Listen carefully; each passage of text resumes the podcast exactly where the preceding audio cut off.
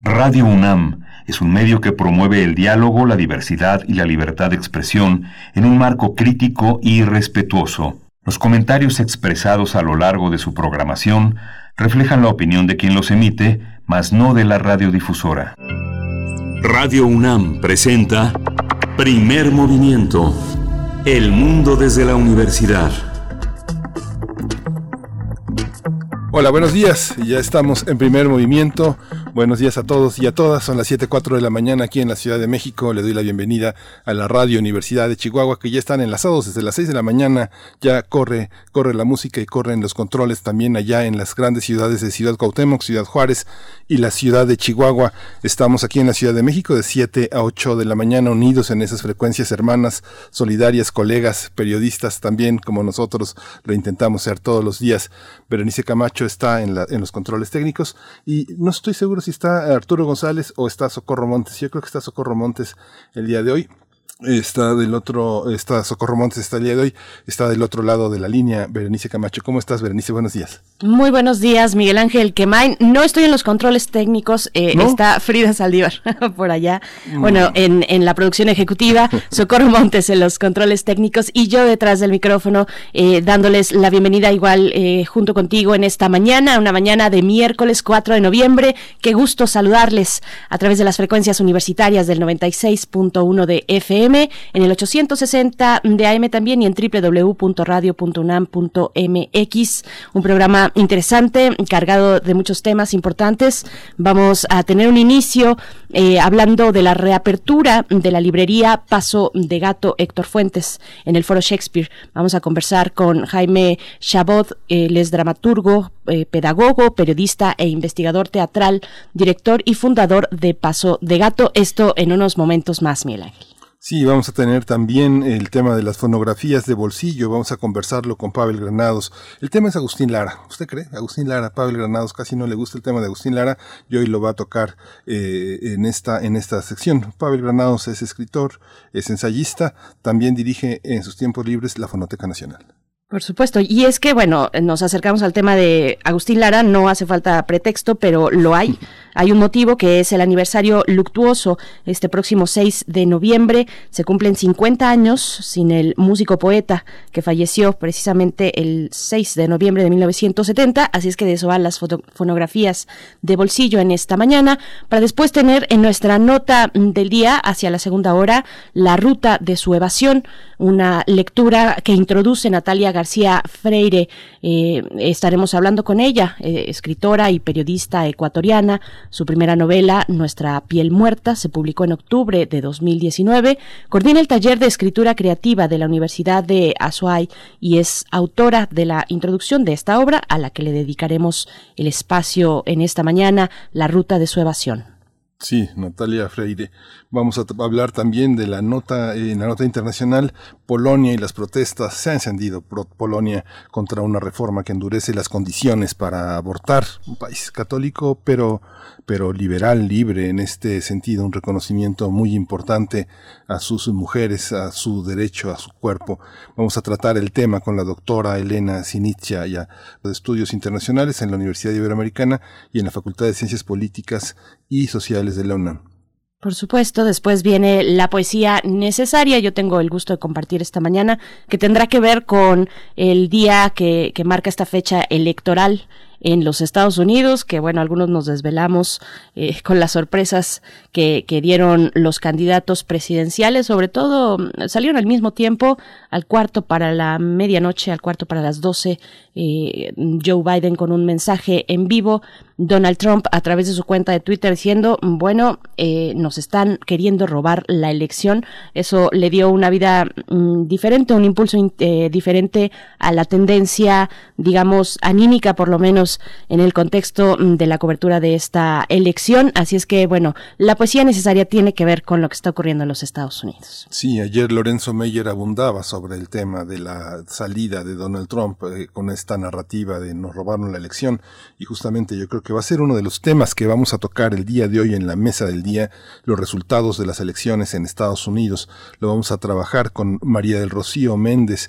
Ella es licenciada en Relaciones Internacionales, académica de la FES Aragón, es especialista en comercio internacional y negocios internacionales. También va a estar con nosotros el doctor Roberto Cepeda Martínez, él es doctor en ciencia política con orientación en relaciones internacionales, es un especialista en América del Norte, investigador del Centro de Investigaciones sobre América del Norte que conocemos como el CISAN en la UNAM. Por supuesto, y hacia el cierre, como cada miércoles, conversamos con el doctor Plinio Sosa, académico de tiempo completo de la Facultad de Química de la UNAM, dedicado principalmente a la docencia y a la divulgación también de la química. Y bueno, con él estaremos eh, pues observando de qué se trata, escuchando de qué se trata el tulio o el lantanoide X. Es el título que propone esta mañana el doctor Plinio Sosa en el recorrido que hemos hecho con él a través de los elementos de la tabla periódica. Así es que bueno, esto y lo que se vaya acumulando, por supuesto, la, la información que, que podamos ir viendo, todavía nada para nadie respecto a las elecciones en los Estados Unidos, pero bueno, se, se pone cada vez más interesante y, estaremos precisamente dando seguimiento a lo largo del día. Nuestras redes sociales ahí están eh, esperando sus comentarios, arroba P Movimiento. Estamos así en Twitter, primer movimiento UNAM en Facebook. Y nos vamos a ir con nuestro corte sobre COVID-19, como amanecemos en esta mañana en Información Nacional, Internacional y también desde la UNAM.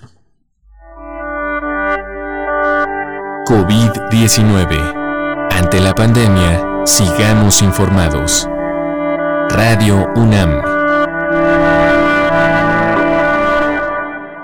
La Secretaría de Salud informó que el número de decesos por la enfermedad de la COVID-19 aumentó a 92.593.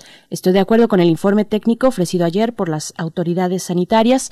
Los casos confirmados acumulados se incrementaron a 938.405. Sí, la Secretaría de Salud también indicó ayer que el país registra rebrotes o repuntes, como lo han este, dicho de manera polémica los analistas de coronavirus en siete de los 32 estados del país, incluida la Ciudad de México. Por ello, el subsecretario de Salud, Hugo López Gatel, pidió reducir la movilidad, quedarse en casa de nuevo. En información internacional, el mundo atraviesa actualmente una etapa crítica de la pandemia del coronavirus, especialmente en el hemisferio norte, señaló la Organización Mundial de la Salud. Melita Vishnovic, representante de la OMS en Rusia, declaró ayer que los próximos seis meses serán muy difíciles y algunos países se encuentran en una posición muy grave. Sí, en información de la UNAM, al participar en el seminario La investigación y la docencia en tiempos de pandemia, científicos al cuidado, especialistas en física, historia, matemáticas e ingeniería, coincidieron eh, que, en que la emergencia sanitaria por la pandemia produjo cambios en los roles tradicionales entre hombres y mujeres. En el encuentro virtual organizado por la Coordinación para la Igualdad de Género de esta Casa de Estudios, también se mencionó que la labor del Estado es fundamental para impulsar políticas transversales en materia de género que favorezcan el apoyo de los varones en el cuidado de los hijos y de la casa.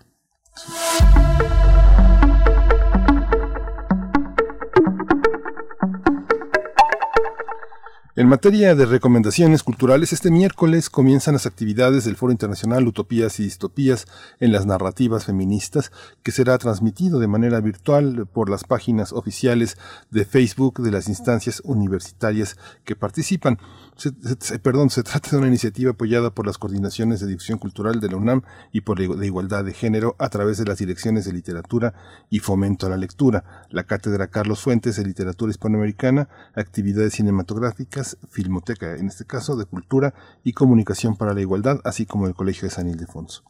Así es, ustedes recuerdan, el día de ayer hablábamos eh, de manera extensa sobre este foro con Sandra Lorenzano, estuvimos eh, conversando también con Mariana Ceja de la Filmoteca y en el marco de, de, esta actividad, la Filmoteca de la UNAM ofrecerá un programa de cine de ciencia ficción dirigido por realizadoras mexicanas. Son cinco cortometrajes producidos entre 2015 y 2020 que podrán verse de manera gratuita en el sitio web de la Filmoteca www filmoteca.unam filmoteca.mx es el lugar donde podemos convocarnos para ver, eh, para disfrutar de estos cinco cortometrajes que propone la Filmoteca. Y bueno, nos vamos a ir con música. Vamos a ir con música 7 con 13 minutos. Lo que viene a continuación está a cargo de The Tony Benson Sextet. La canción es Ugali.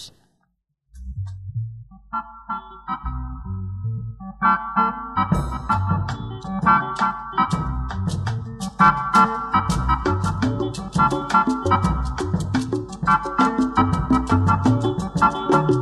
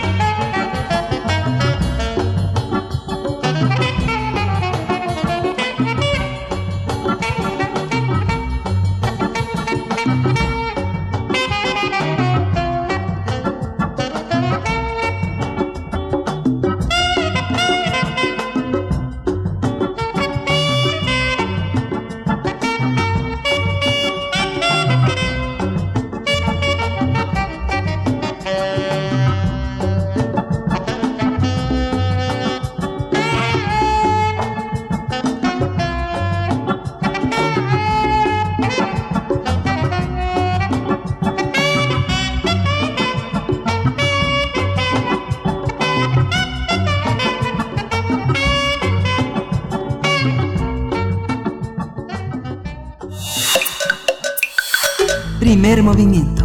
Hacemos comunidad. Miércoles de lectura. La librería Paso de Gato Héctor Fuentes, especializada en artes escénicas, estrenó instalaciones en el Foro Shakespeare. A dos años de haber cerrado sus puertas, el reconocido foro volverá a ofrecer una amplia cartelera teatral que podrá ser disfrutada tanto en forma presencial como por Internet.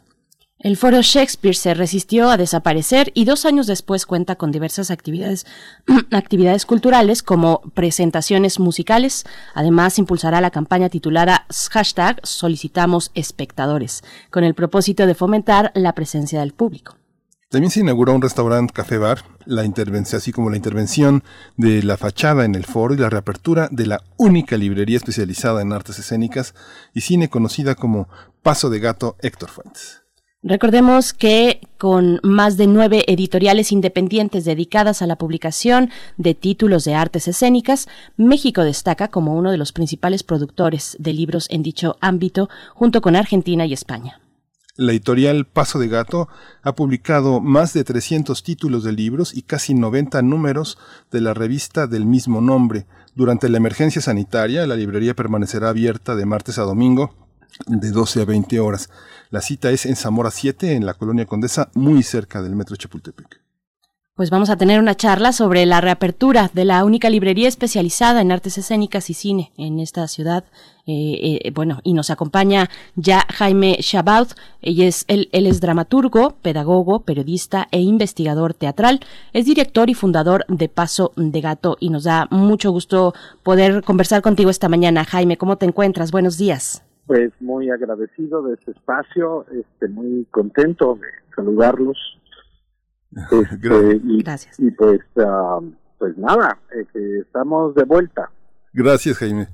Gracias. Jaime Chabot, es, es, es muy importante que esté aquí hablando de la librería, porque la librería Paso de Gato solo es un centro gravitacional. Hace más de 35 años eh, conocí a Jaime Chabot, que decía que sabía casi todo lo que pasaba en el siglo XIX y después se convirtió en lo que ya era un, dramaturgo de los más montados, un hombre que ha editado una revista de teatro, tal vez la más importante en los últimos 30 años en México, la, este, una colección de enseñanza del teatro, de la dramaturgia, y ahora es eh, también organizador de la Feria del Libro de Teatro eh, en, en el Instituto Nacional de Bellas Artes, y alrededor de la librería gravitan todas estas cosas, Jaime. Sin modestia, adelante, ¿qué significa Paso de Gato ahora? Este, híjole, bueno, este es el comentario sobre el siglo XIX. Yo era un petulante. sí, eras un petulante, es que, pero lo lograste. Era un chamaco petulante porque, este, la verdad es que si te metes en las entrañas, ya abandoné la, la investigación teatral, no del todo, porque ahora la utilizo para para la creación, este, porque eh, una buena parte de mi trabajo dramatúrgico se ha obsesionado en la historia de México y en la historia del teatro mexicano, en jugar al teatro dentro del teatro. Pero bueno, la librería, eh, sí, la librería hace cuatro años eh, eh, decidimos en la editorial que, era el paso que le faltaba como para consolidarse y consolidar una presencia y también tener un punto de venta directo de nuestros libros, pero también de los demás colegas eh, uh -huh. que tampoco es que tuvieran fácil la distribución, porque ustedes saben que las librerías genéricas, este, eh, más bien las librerías amplias de, de, de, catálogos amplios de muchos géneros, eh, tienen al teatro arrinconado en un estante chiquitito o bien debajo de una escalera eh, y la realidad es que para entrar a las librerías es una bronca. Nosotros mismos, para entrar, no voy a decir en cuáles, pero en las cadenas de librerías eh, ampliamente reconocidas, que, que, ya quisiéramos tener 20 minutos de sus eh, cajas registradoras eh, en librería Paso de Gato, pues el teatro lo tienen eh, prácticamente pues eh, fuera de, de, de, su, de su catálogo de ventas. No lo consideran como una eh, como un potencialmente comercial, ¿no? Mm, entonces eh, nos parecía que ya era hora de volver a tener una librería en México. Era un poco eh, vergonzoso que España, Argentina lo tuviesen, eh, siendo eh, potencias igual que México en el campo eh, de la edición de libros de teatro, y eh, nosotros estábamos un poco a la saga. Eh, hay que recordar que el primero en poner una librería especializada fue Héctor Fuentes, efectivamente. Entonces, después de haber salido un poco eh, a las patadas en Sogem, eh, que fue la primera sede en Sogem Coyoacán, que era una librería muy bonita, este, pues ahora eh, nos da cobijo el foro, el, el, foro Shakespeare gracias a la generosidad de Karima Apta este, y Bruno Michis. Por supuesto, es muy importante lo que nos comentas porque lo hemos vivido aquellos que nos hemos acercado a la literatura teatral. Eh, es francamente insuficiente el acervo que tienen las librerías más populares, las, li las librerías de nuestra confianza. Eh, uno llega y pues encuentra muy pocos títulos y, y, probablemente las bibliotecas públicas, yo pienso en la, en la Biblioteca Central de la Universidad, tiene un acervo eh, interesante, rico, digamos, a veces eh, tal vez con algunas novedades, no necesariamente siempre, pero, pero te pregunto... Poco, ¿qué... poco actualizado, ¿no? Poco Exactamente. Actualizado. Ese, ese es eh, una de las cuestiones. Por ahí la biblioteca de la Ibero, de la Universidad Iberoamericana, tiene, tiene cosas muy interesantes en ese sentido. Y, pregunto, mm, Jaime Chabot, ¿qué tanta producción literaria especializada en teatro tenemos en México? Tanto de dramaturgia como de textos académicos y, tal vez incluso más técnicos. Levantas una piedra o, abres una alcantarilla y sale un dramaturgo. entonces es muchísima. Y este y también uh, eh, bueno Paso de Gato ha incidido en otra cosa que fue el pensamiento teatral que en México prácticamente no se producía. Y eh, junto con el Citru cuando lo comandaba Rodolfo Obregón eh, lanzamos el, el primer concurso de ensayo teatral que eso fue un detonante me parece, de la promoción del pensamiento teatral en México, que, insisto, ha sido muy escaso. Tú piensas en Argentina o en España y hay una enorme producción del pensamiento teatral o de la teoría teatral. Este, y en México seguimos a la saga, pero eh, sin duda ese, ese concurso que empezó siendo nacional y luego escaló a internacional, eh, se volvió como punta de lanza y, eh, y me parece que, en eso también hemos incidido. Eh, yo creo que muchas travesuras hemos hecho desde Paso de Gato, como en la Feria del Libro Teatral que has mencionado. Sin embargo, estos dos últimos esfuerzos eh, ya fueron cancelados por la institucionalidad este, y bueno, sus razones tendrán. Sí, la Feria del Libro Teatral ya no se hizo más desde hace desde hace dos años, ya ya va a ser dos años que no se hace la Feria del Libro Teatral, eh, lo cual es una pena, pues en algún momento que regresemos a la normalidad, si es que eso existe, eh, pues eh, a lo mejor tendrá que ser un esfuerzo netamente independiente o tendremos que, que proponerlo en, en otro lado. Este, pero eh, y también el, concurso ha, cerrado por, eh, por parte del CITRU y este y bueno pues nosotros pensaremos más adelante pero la verdad es que son momentos muy difíciles para las editoriales independientes o sea no hay una política de estado al respecto eh, ese teatro me parece que, que, es una equivocación como está planteado este, porque no favorece el, eh, el que una editorial haga un proyecto editorial, eh, sino que lo equipararon con eh, la producción de teatro, por ejemplo. Entonces, favorecen hacer un libro y ya no, eh, de hasta 500 mil pesos y no, no funciona porque eh, si al teatro le aumentaron casi hasta 10 millones de pesos en, ese instrumento estupendo que, que es eh, Artes, este, para el libro 500 mil pesos es nada eh, y sobre todo pensando en que restringan a hacer un libro en vez de hacer una colección. En fin, a una editorial no le sirve. Yo te diría que eh, nada más la dificultad de conseguir un aportante y este y hacer todo el papeleo y la fiscalización necesaria, no estoy diciendo que no sea necesaria, este, cuando hemos tenido recursos públicos hemos sido muy transparentes y hemos salido con estrellita en la frente y hemos rendido cuentas hasta del, último centavo. Este, eh, pero es tanto el trabajo que uno dice hacer un libro de 200 mil pesos este, y todo el trabajo que implica y a la editorial no le no no le representa una eh, pues una un una solución, digamos, ahorita en términos económicos. Lo han dicho muchas otras editoriales, no somos los únicos. Está a debate este, este, este tema, este, pero bueno, eh, el chiste es eh, seguir con, con otros proyectos que son más más fáciles de realizar en términos de que no te implican tanta gestión. Eh, ahorita las editoriales independientes están eh, pues prácticamente recortando personal, eh, recortando proyectos, estamos en una muy mala situación por, por la pandemia, pero por eso mismo decidimos que no podemos no volver a abrir la librería.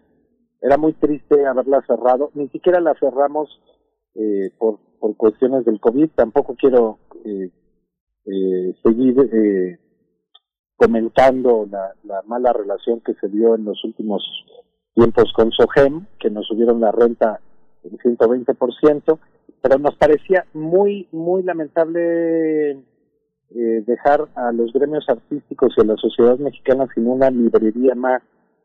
Es escandaloso las pequeñas librerías cómo van cerrando de una en una.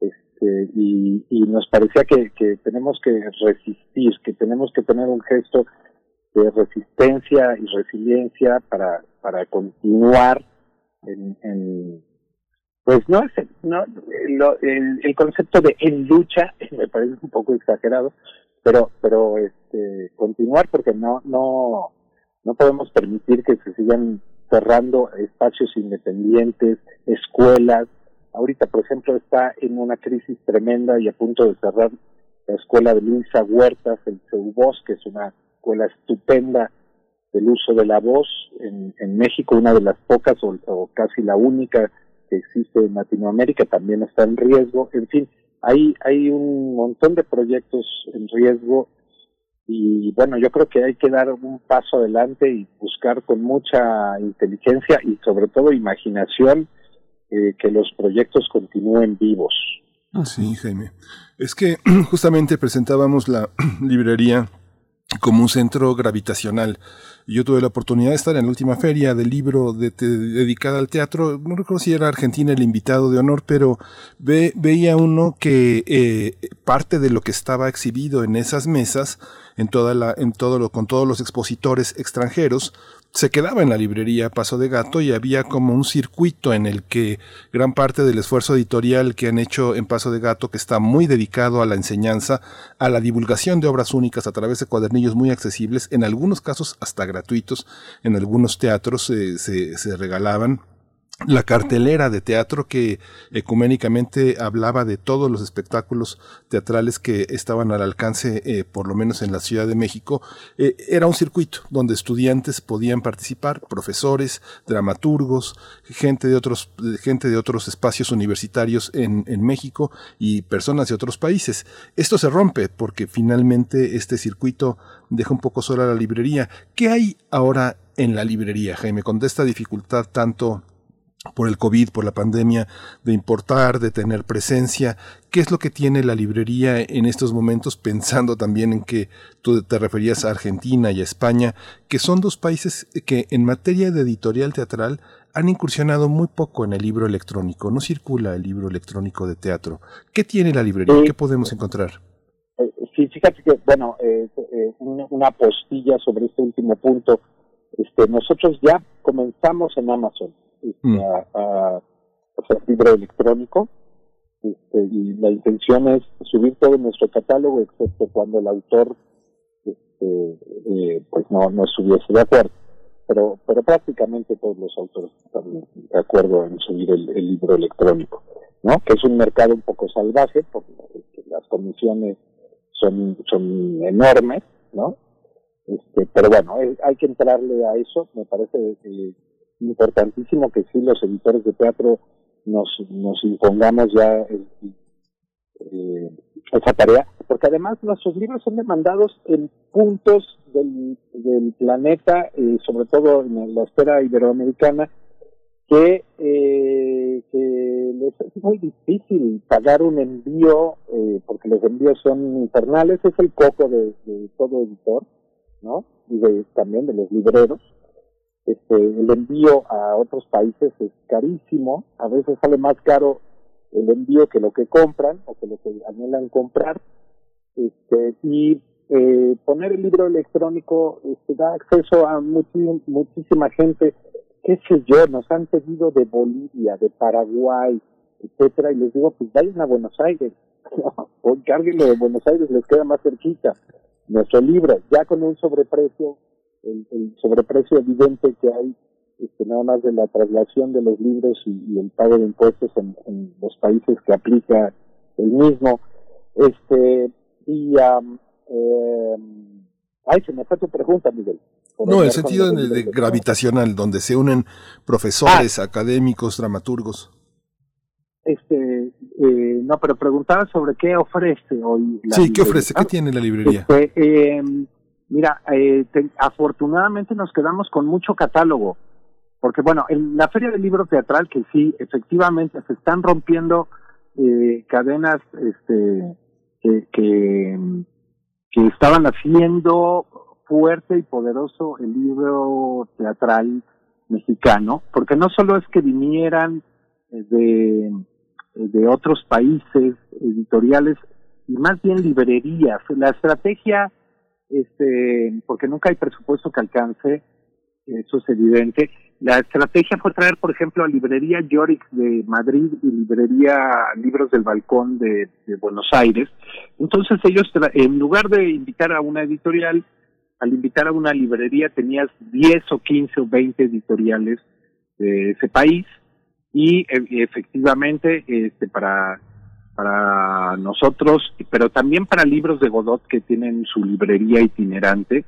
Este se les quedaban los libros este de eh, que traían esas esas librerías y que no habían vendido. Cuando venía alguna editorial en particular también este y eh, podemos decir que era de ida y vuelta porque las librerías extranjeras eh, eh, venían con maletas llenas y se iban con maletas llenas. ¿De qué? Del material mexicano y no solo de Paso de Gato, de, de El Milagro, de eh, libretos de la capilla, este, de Teatro sin paredes, de Anónimo Drama, eh, de libros de Godot, de tecnología.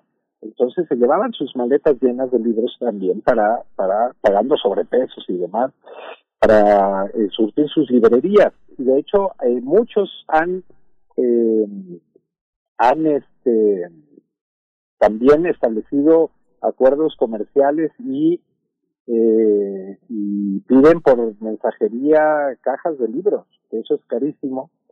Eh, y, bueno, nosotros hemos establecido cosas eh, importantes con tanto con la editorial Yorick de, Madrid, que es la dueña también de la librería Yorick, eh, este, Yorick, este, perdón, editorial Artes Light este y también con eh, con la editorial Atuel de Argentina.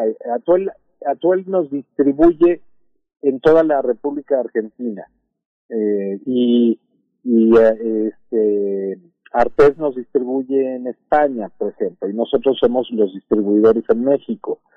Entonces, eh, se han ido creando eh, círculos eh, virtuosos ahí que, que están eh, redundando en muchas cosas benéficas para la gente eh, que consume el libro, sobre todo el libro teatral. Entonces, seguimos teniendo un catálogo amplio de libros españoles, argentinos, cubanos, este, hay libros de Ecuador, de El Salvador, de Costa Rica, de Panamá, de Colombia, de Ecuador, de Perú, de Chile, de Uruguay, eh, en fin, hay, hay un catálogo amplio además del nacional, ¿no?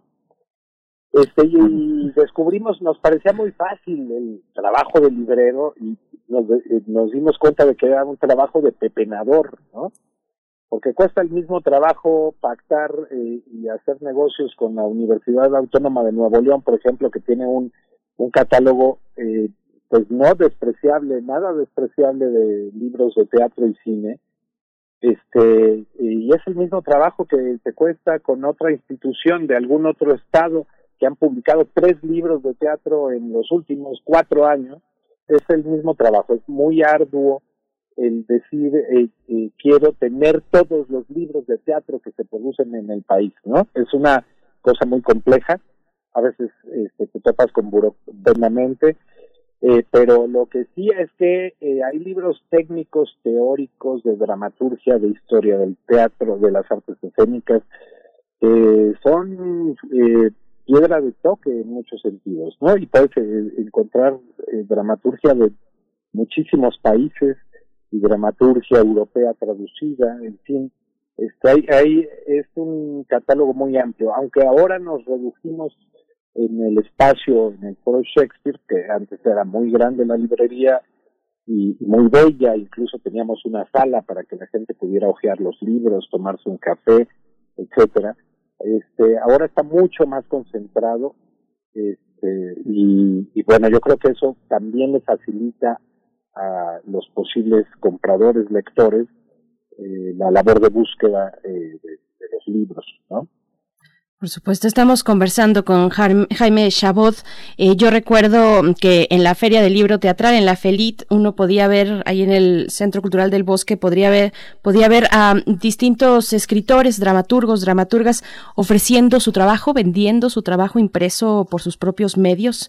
Y, bueno, uno se pregunta qué pasó con esos dramaturgos, algunos jóvenes, otros no tan jóvenes, pues, pero qué pasa con ellos en estos momentos complejos de, pandemia que atraviesa, pues, eh, todas las artes escénicas en particular. Y, pregunto ya si el cierre, Jaime Chabot, mm, la pandemia continúa, va a continuar varios meses. ¿Qué retos están a la puerta para poder mantener un espacio como este, como la librería?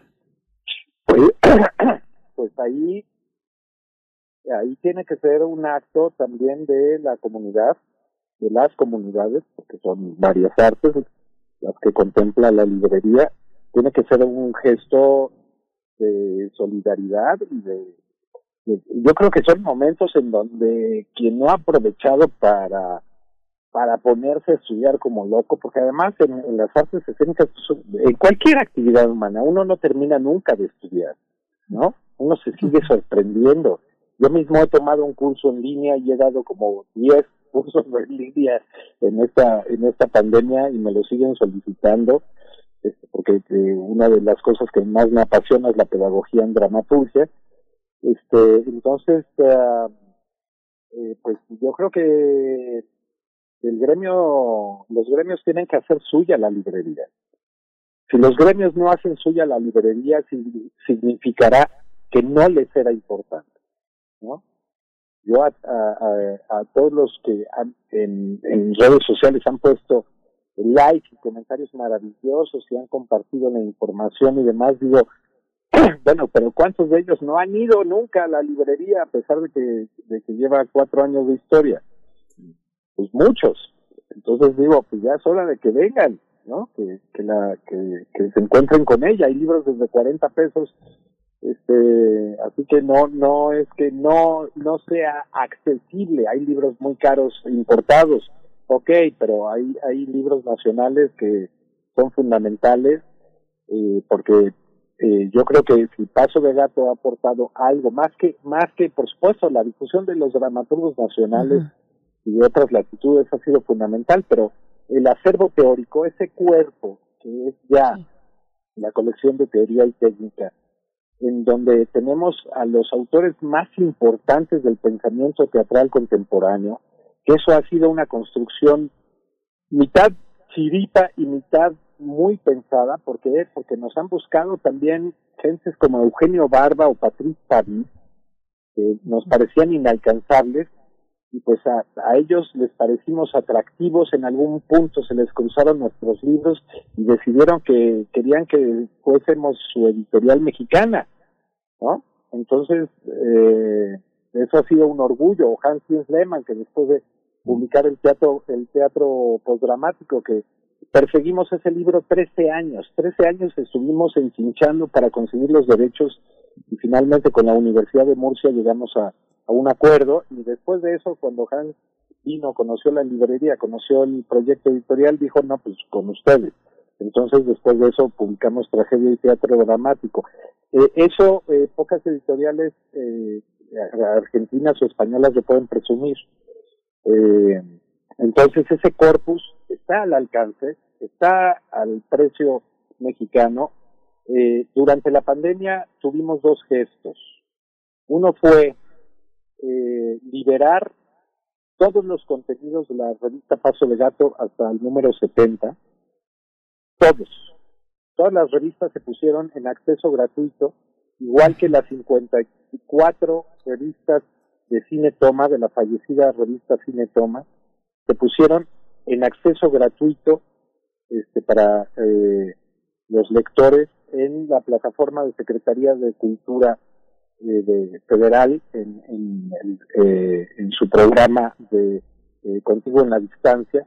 Y el otro gesto fue hacer descuentos brutales en nuestro catálogo.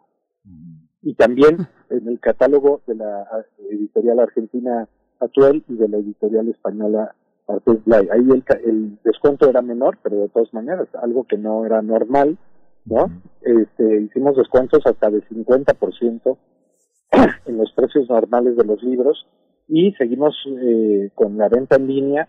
Eso los primeros meses fue fantástico. Dijimos, este es el futuro, decía eh, José Cepani, mi, mi, mi querido socio, y yo le decía, espérate a que el bolsillo de todos los colegas se estreche y ya verás que no, no es ese el futuro, ¿no? Este, vamos a entrar en problemas seguramente en algún momento, pero como les dije, este, eh, tenemos que resistir. Sí, sí, pues en eso estamos, Jaime. Muchas gracias. Dejamos, dejamos fuera este gran esfuerzo que hacen en Morelos, eh, en el estado de Morelos, con, eh, con Teatro Mulato, la, la organización Teatral Mulato Teatro, que ha sido un trabajo muy importante para tratar el tema de los afrodescendientes, del que, del que has trabajado mucho dramáticamente. Ya hablaremos de él, Jaime, ya hablaremos de él, eh, porque es muy importante. Tienen que venir a Morelos porque vivirlo es otra cosa. Sí, muchas gracias, Jaime Chabot. Iremos a la librería Zamora 7, Zamora 7, a un, a un ladito del metro de Chapultepec. Es la cita, hace, hace, está en la colonia Condesa. Hay que darse la vuelta. Este, hay que dar likes, pero los likes también se acompañan de presencia, de presencia, Berenice. Así es. Muchas gracias, Jaime Chabot. Muchísimas gracias Hasta luego, Jaime. Vamos a ir con música. Vamos a escuchar de Hertz Macalé Solusus.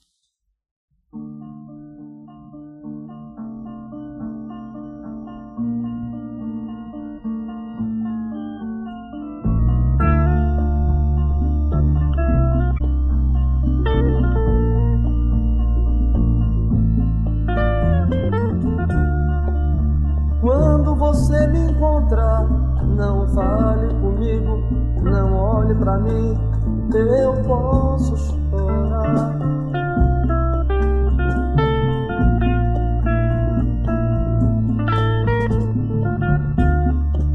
Quando você me encontrar, não fale comigo, não olhe pra mim, eu posso chorar.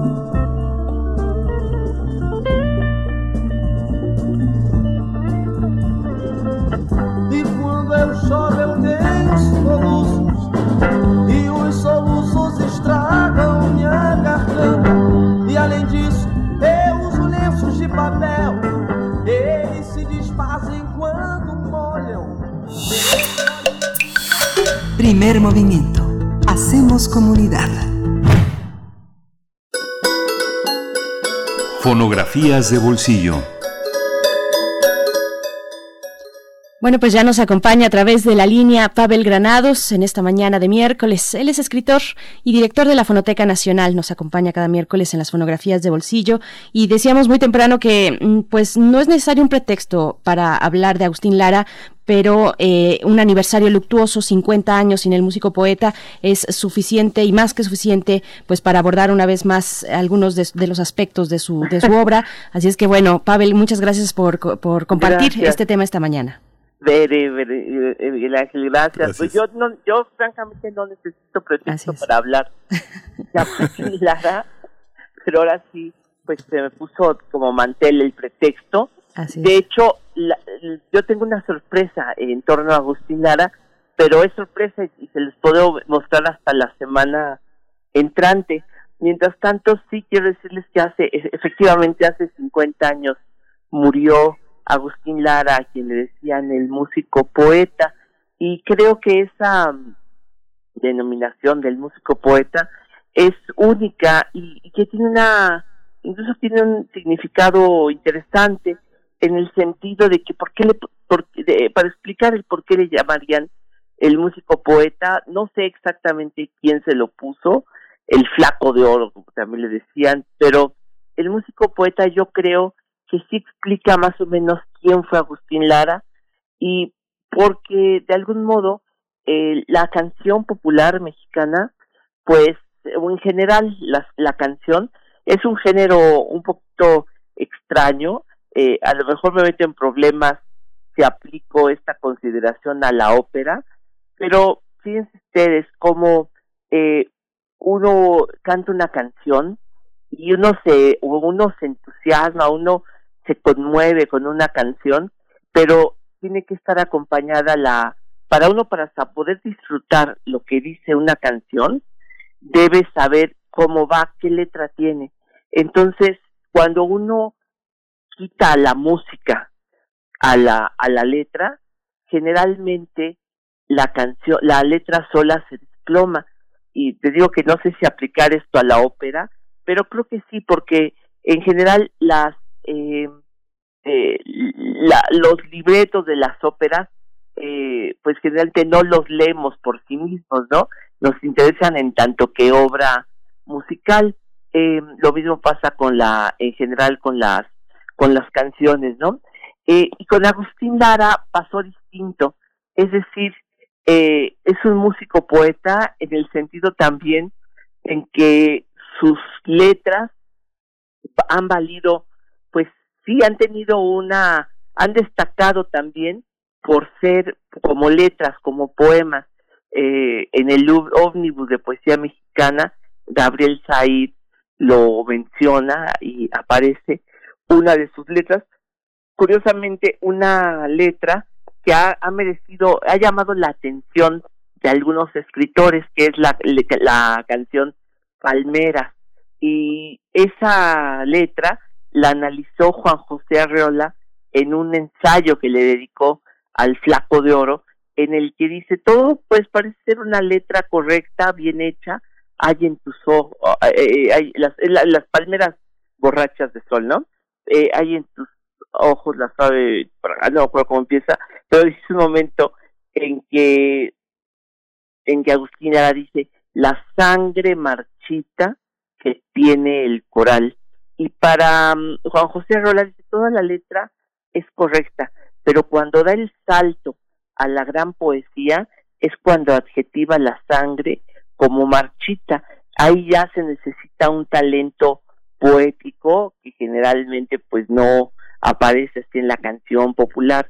Y en otro momento, Agustín Lara hace una canción dedicada a un cisne y entonces Agustín dice, eh, eh al cisne le dice, cisne que Dios pintó en cristal, dame el perfil de tu mar, dame el marfil de tu perfil ritual, dice Agustín Lara, y esa es una canción que acaba diciendo, que el cisne es una pálida flor del mal.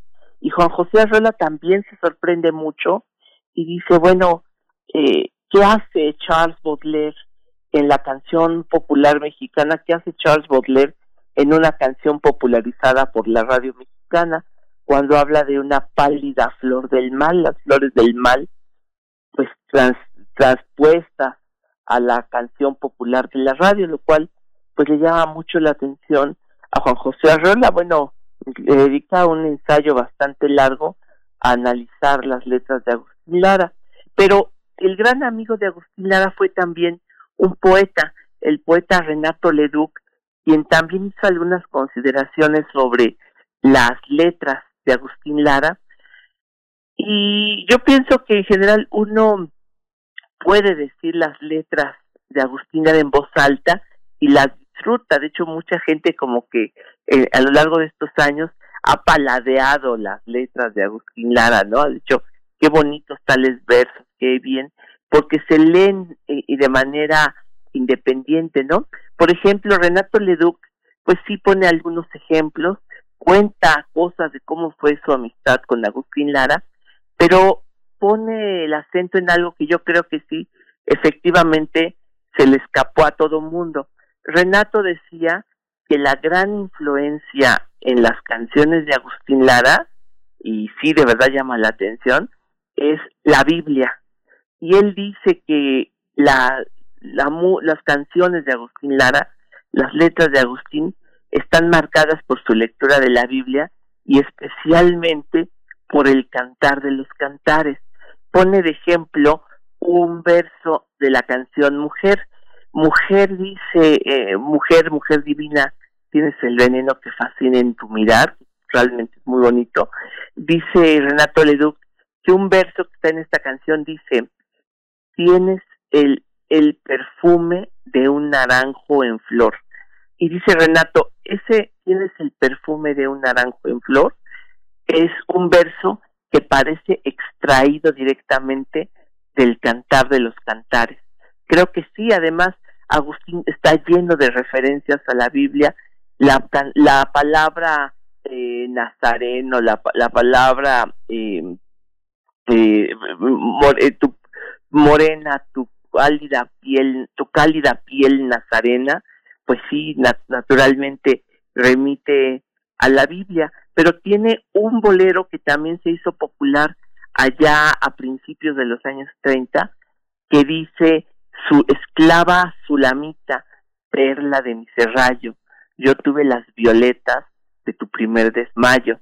Y bueno, pues un día, eh, yo, yo podría pasar horas hablando aquí de, de, la, de las letras de Agustín Lara, pero un día se encontró un, poeta, pues ya olvidado, pero un poeta finalmente del Ateneo de la Juventud, que se llamó Rafael López, se encontró en la calle a Genaro Fernández MacGregor, uno de los profetas del Ateneo de la Juventud, y le dijo, don Genaro, ya oyó usted de pura casualidad a ese músico, pues que está ahorita de moda, ¿cuál? Eh, Agustín Lara, sí, claro, he escuchado sus canciones. Y casi en secreto le dijo Rafael López, pues mire, me da mucha pena decírselo, pero francamente, después de escuchar sus canciones, a mí no me daría pena poner en mis libros, yo firmar una de sus letras no me daría pena. Y curiosamente hay una canción que se llama Cabellera Negra, Cabellera Negra como mi destino, son, ser ensortijada, que ha sido embrujada con filtro divino. Filtro divino, pues es una referencia medieval, es ah, eh, una referencia naturalmente a la literatura medieval, pero una cosa que eh, pues ah, se sabe si uno lee mucho a los poetas del Ateneo de la Juventud, es que Cabellera Negra es una canción escrita inspirada en un poeta muy desconocido del Ateneo de la Juventud que se llamó Manuel de la Parra, Parrita, un, un poeta pues muy menospreciado, pero que escribió una canción es muy parecida a la, canción de Agustín Lara. Se ve que le escribió pensando en un poema de, de Manuel de la Parra, pero la verdad es que supera al, a su, al modelo Cabellera Negra es una canción realmente fantástica y pues el poema de Manuel La Parra no lo recuerda nadie.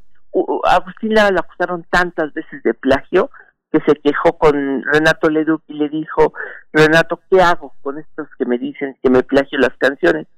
Y Renato le dijo, no te preocupes Agustín Lara, acuérdate, no te preocupes Agustín, recuerda que el plagio es un buen crimen, es un crimen permitido siempre y cuando vaya seguido del asesinato. Como dijo Renato, ¿cómo es eso?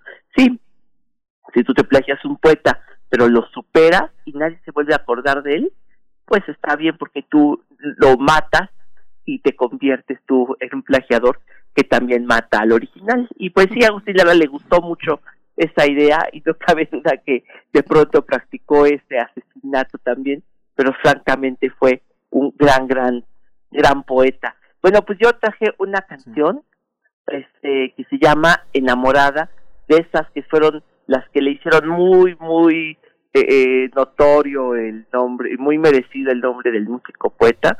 Se grabó con una orquesta de jazz, la Jazz Band Posadas, ahí en 1932, y la cantaba uno de esos tenores románticos que les decían entonces, que se llama Luis Geroldán. Pues esto en homenaje a Agustín Lara en esta ocasión, y les quiero decir antes de, irme que la próxima semana, toda la semana en la Fonoteca Nacional, estará dedicado a los especialistas en audio. Tendremos una nutridísima cartelera de nueve, del 9 al 13 de noviembre eh, dedicada a, a seminarios, eh, conferencias, eh, capacitaciones en torno al, audio. Pues espero que puedan ver la cartelera y que pues nos eche la mano ahí recomendando este estas jornadas virtuales de expertos en audio la próxima semana en la Fonoteca Nacional. Fabuloso, ya tienes aquí público cautivo con todo el equipo de primer movimiento de entrada, querido Pavel. Sí, está muy, muy bonito los, los eh, derechos de autor. Hay un proyecto de mandar voces a la luna, van, lo van a platicar también, eh, arte sonoro, etcétera, ¿no? Ah, son, son 16 conferencias. muy bien, pues ahí estaremos. De 9 al 13 de noviembre, Fonoteca Nacional, querido Pavel, muchas gracias. Gracias a ustedes, qué gusto saludarlos, Vamos a ir enamorada y vamos a despedirnos de la radio universitaria de Chihuahua. Este, cuídense mucho, cuídense mucho. Estamos en rojo en Chihuahua. Vamos adelante, hay que resistir.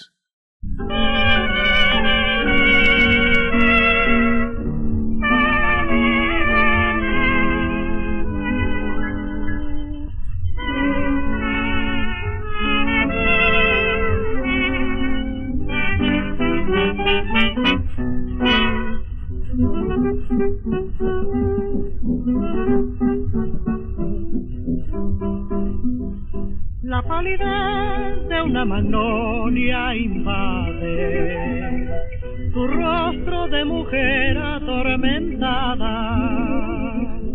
Y en tus divinos ojos verde jade se adivina que estás enamorada se adivina que estás enamorada. La palidez de una magnolia invade tu rostro de mujer atormentada y en tus divinos ojos de verde jade se adivina que estás enamorada se adivina que estás enamorada. Dime si tu boca, diminuto coral, pequeñito panal es para mí. Habla de tu pena, dime si tu dolor es solo desamor y frenesí. Sueña con el beso que te cautivará rompiendo el bacará de tu tristeza. Enamorada de lo imposible, rosa que se marchitó.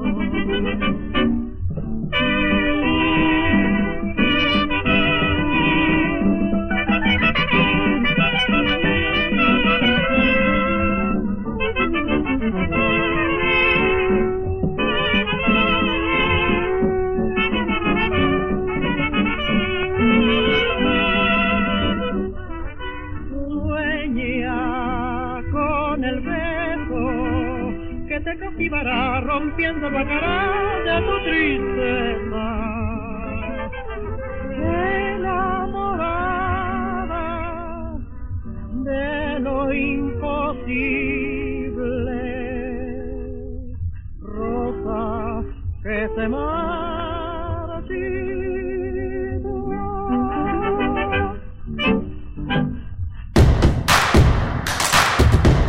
Síguenos en redes sociales. Encuéntranos en Facebook como Primer Movimiento y en Twitter como arroba PMovimiento. Hagamos comunidad.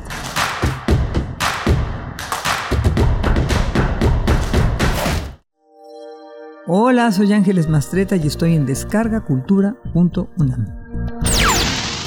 En voz de Rogelio Guedea, disfruta una selección de sus microrelatos del libro Vida Breve yo me quedo mirándolo desde el coche, como siempre, y mirando también su mochila sobre su espalda, tan pesada ya, que no puedo evitar pensar todo lo que la vida habrá de meter en ella todavía. Toma un respiro y escucha. www.descargacultura.unam.mx mi INE está hecho de la participación voluntaria de quienes vigilamos que las elecciones sean siempre limpias y creíbles. Hecho de la confianza y certeza que las y los ciudadanos le damos a las elecciones.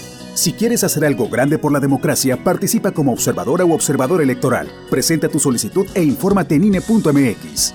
Con todas las medidas sanitarias, vigilaremos estas elecciones. El 6 de junio de 2021 participo en la observación electoral. Contamos todas, contamos todos. INE. Mi papá ya estaba tendido en una cama a causa de la cirrosis hepática. Tomaba mucho. Cuando mi padre murió, ya nada más se incorporó y vomitó un pedazo de sangre, se ajustó y murió. Mi hermano Martín murió a causa de las drogas y el alcoholismo. No te tenías que morir, primero mi papá y luego tú. Resultado del alcohol me quitó a las personas que más amé en la vida, las hizo sufrir. El mundo de las drogas no es un lugar feliz. Busca la línea de la vida, 800-911-2000. En la imaginación surgen las notas que quedan escritas para siempre en una partitura. Desde ese momento, sin importar cuándo fueron creadas, al tocarlas, se vuelven tiempo presente. Muchos instrumentos se juntarán en el mismo espacio y a una señal nacerá la pieza que entrará por tus oídos.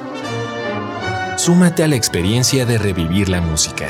Escucha a la OFUNAM todos los domingos a las 12 horas por el 96.1 de FM. Radio UNAM, Experiencia Sonora.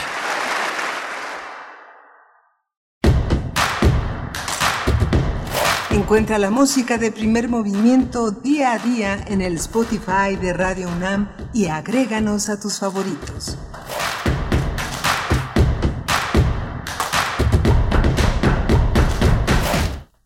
Buenos días, estamos en primer movimiento. Bienvenidos, bienvenidas y gracias por permanecer. Aquellos que nos acompañan desde muy temprano por la mañana, muchísimas gracias. También a los que se suman a través de la radio Nicolaita en esta hora de 8 a 9 de la mañana estaremos con ustedes llegando también a Morelia. Si lo hacen a través del, de www.radio.unam.mx, pues también un abrazo desde donde sea que nos estén escuchando. Estamos eh, pues iniciando estas segunda hora doy la bienvenida a mi compañero Miguel Ángel Quemain del otro lado del micrófono. Hola, Berenice Camacho, buenos días. Buenos días también a nuestras compañeras Socorro Montes en los controles técnicos de la cabina, a Frida Saldívar que está en la producción ejecutiva toda esta semana. Toda esta semana está, está con nosotros presencialmente en la cabina. Siempre está con nosotros, siempre está, pero en la cabina, en los controles, acompañando al, al personal de nuestra radiodifusora en esta mancuerna de los controles técnicos y la producción, el timing, el ritmo, el concierto que tratamos de ofrecer todos los días. Le damos la bienvenida también a la radio Nicolaita que ya en Michoacán están saliendo de esta fiesta, de esta festividad de muertos, con exposiciones, con muchas actividades también en línea y hoy continuamos con el tema de las calaveritas, de las calaveritas que nos han enviado generosamente nuestros radioescuchas y que tenemos, pues tenemos a la mano, las tenemos desde su llegada hasta hoy y hasta que se acaben. Así que vamos a darles lectura, Berenice. Por supuesto.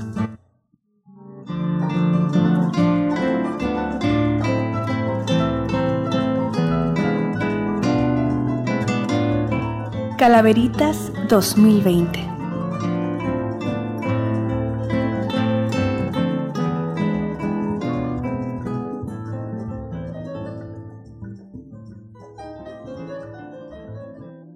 Pues celebrando a los muertos en el 2020, dice la primera calaverita, es un texto de Saltimbanqui de la Biblioteca en Movimiento, dice así, te lo dijo ese evidente, bien llamado Benedicto, el que habita en Aragón y te dio su veredicto.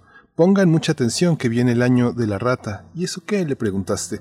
Pues que ese año mata. Así iniciamos este 2020 con pandemia, el mundo sin salud, sin trabajo y mucha anemia. Se fueron muchos amigos a integrarse al universo lo que da gusto es que hicieron de su vida un verso. Vamos también a escuchar la calaverita de Elisa Hernández Morales, eh, Visión de vida y muerte. Mixtla, la diosa de la muerte, imaginaba cómo llevarse más mortales a su, a su reino. Piensa que piensa, escuchó una voz que le decía, solo con tres gotitas el mundo completo de espanto y discordia lleno, saltará al abismo.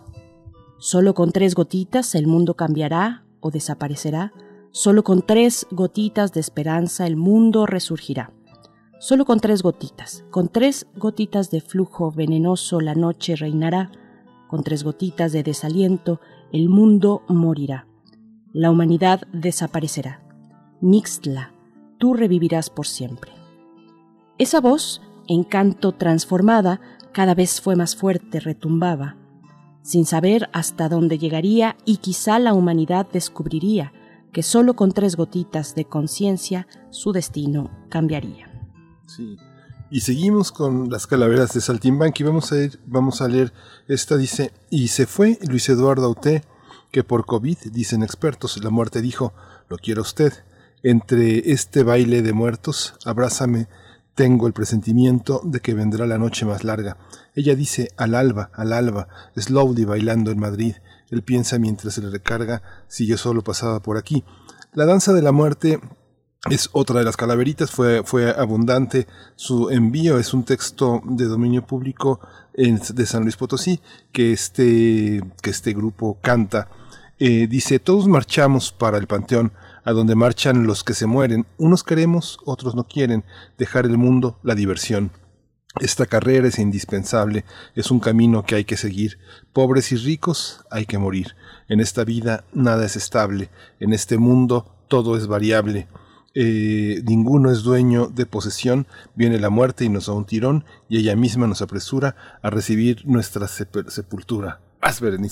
Todos marchamos para el panteón a donde marchan los que se mueren. Unos queremos, otros no quieren dejar el mundo la diversión. Sí, se muere el pobre y el millonario, el pordiosero, también el rico, se muere el grande, se muere el chico, se muere el bueno y el perdulario, el hacendado, el arrendatario, se muere el amo, se muere el peón.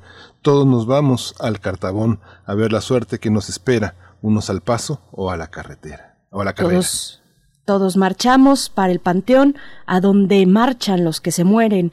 Unos queremos, otros no quieren dejar el mundo la diversión.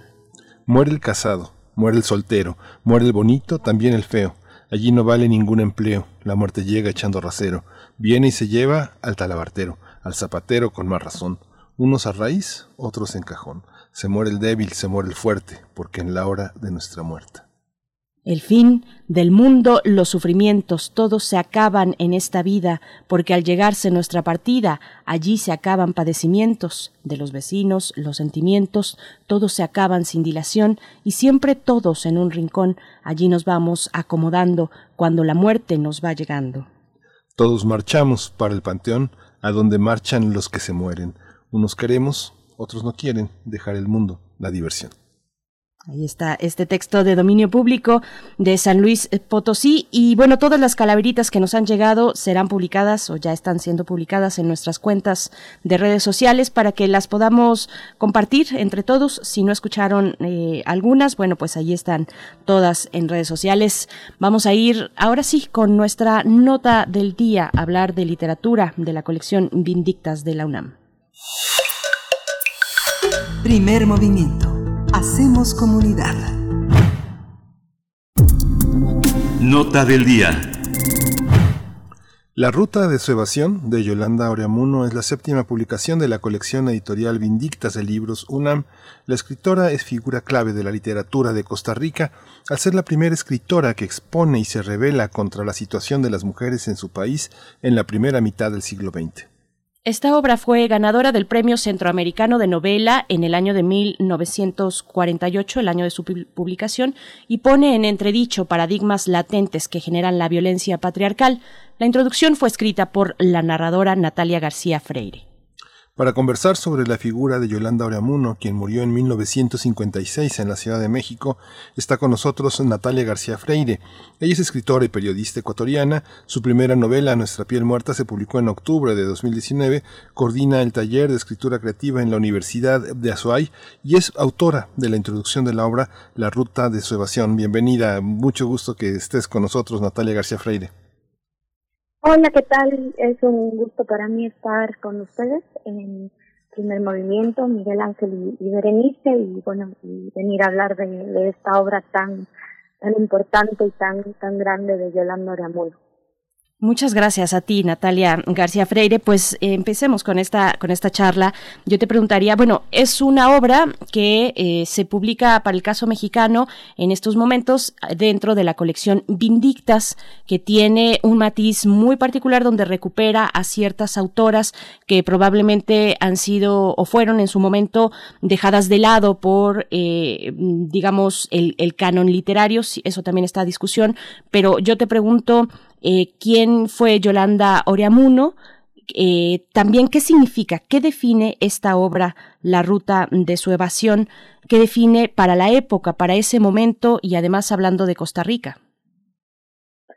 Bueno, primero, eh, Yolanda Oriamuno es una escritora que cambia totalmente el, paradigma porque se arriesga no solo en un nuevo contenido, ¿no? A explorar una, una historia familiar frente al, a, la escritura mucho más costumbrista que, que se daba en ese tiempo, sino también toma un riesgo muy grande en cuanto al estilo, a la, a la forma misma de, de la escritura, eh, siguiendo mucho los, los pasos de Faulkner, se adelanta mucho, por ejemplo, en eso a algunos escritores del boom, eh, practica ella ya en este libro, en la ruta de salvación, el, flujo de conciencia, el monólogo interior, saltos en el tiempo. Es una escritura que, que realmente rompe con lo que se estaba haciendo en, en este momento en, la, en, en Costa Rica. Y ella es muy consciente de esto, es muy consciente de lo que, de lo que está haciendo porque ella misma en muchas cartas lo, lo, lo asevera, ¿no? Lo,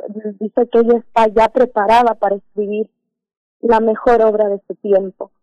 Y, y es, es así, ella lo escribe, ella se arriesga, es una escritora ambiciosa, es una escritora que, que llega a romper, pero claro, lamentablemente eh, se exilia, sale de su país, realmente es imposible para ella regresar por todo lo que lo que sucedió ahí, tampoco tiene tanto eh, tanto impacto esta novela como como debería tener y de ahí también la importancia de que, de que esta colección de indictas tan importante, una labor tan grande pueda recuperar esta obra.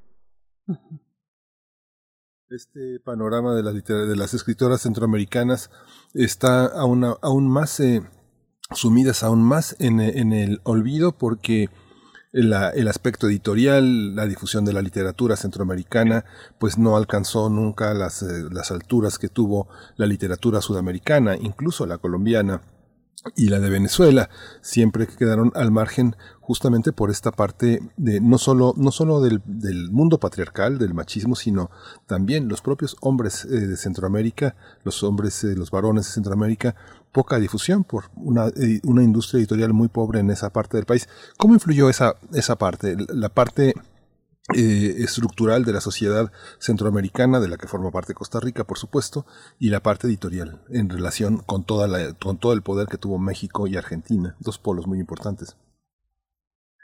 Claro, eh, Yolanda Ramón justamente se, se, exilia y vive un, tiempo en México donde, donde eh, le ofrecen la publicación de una de sus obras, pero al final esta obra desaparece eh, por eso se habla mucho de, obras de Yolanda Aramuno que pueden haber sido solo obras soñadas, muchas veces no se sabe cuántas fueron escritas porque tuvo un, un destino bastante eh, extraño y, muchas de sus obras se perdieron en, entre sus viajes, entre sus, sus cambios de lugar.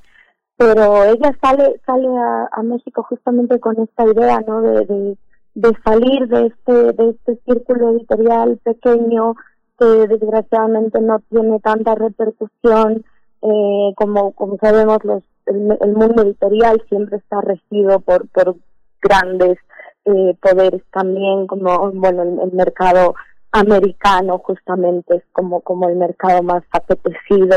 Latinoamérica tuvo su gran boom y, y finalmente logró conectar con otros lugares pero claro, hace falta este gran, este gran salto en, en Centroamérica y, y desgraciadamente cuando ella sale de Costa Rica y trata de, de, de publicar esta novela, eh, al final eso no sucede. Y la, la novela de La Ruta de Sebastián finalmente se publica en Costa Rica eh, y el editorial Costa Rica y no no llega a esta a la repercusión que, que debería tener por lo que tú cuentas no no solo el, factor eh, patriarcal sino el, el factor ya del, del propio lugar donde ella vive y de ese lugar donde ella misma se siente tan rechazada.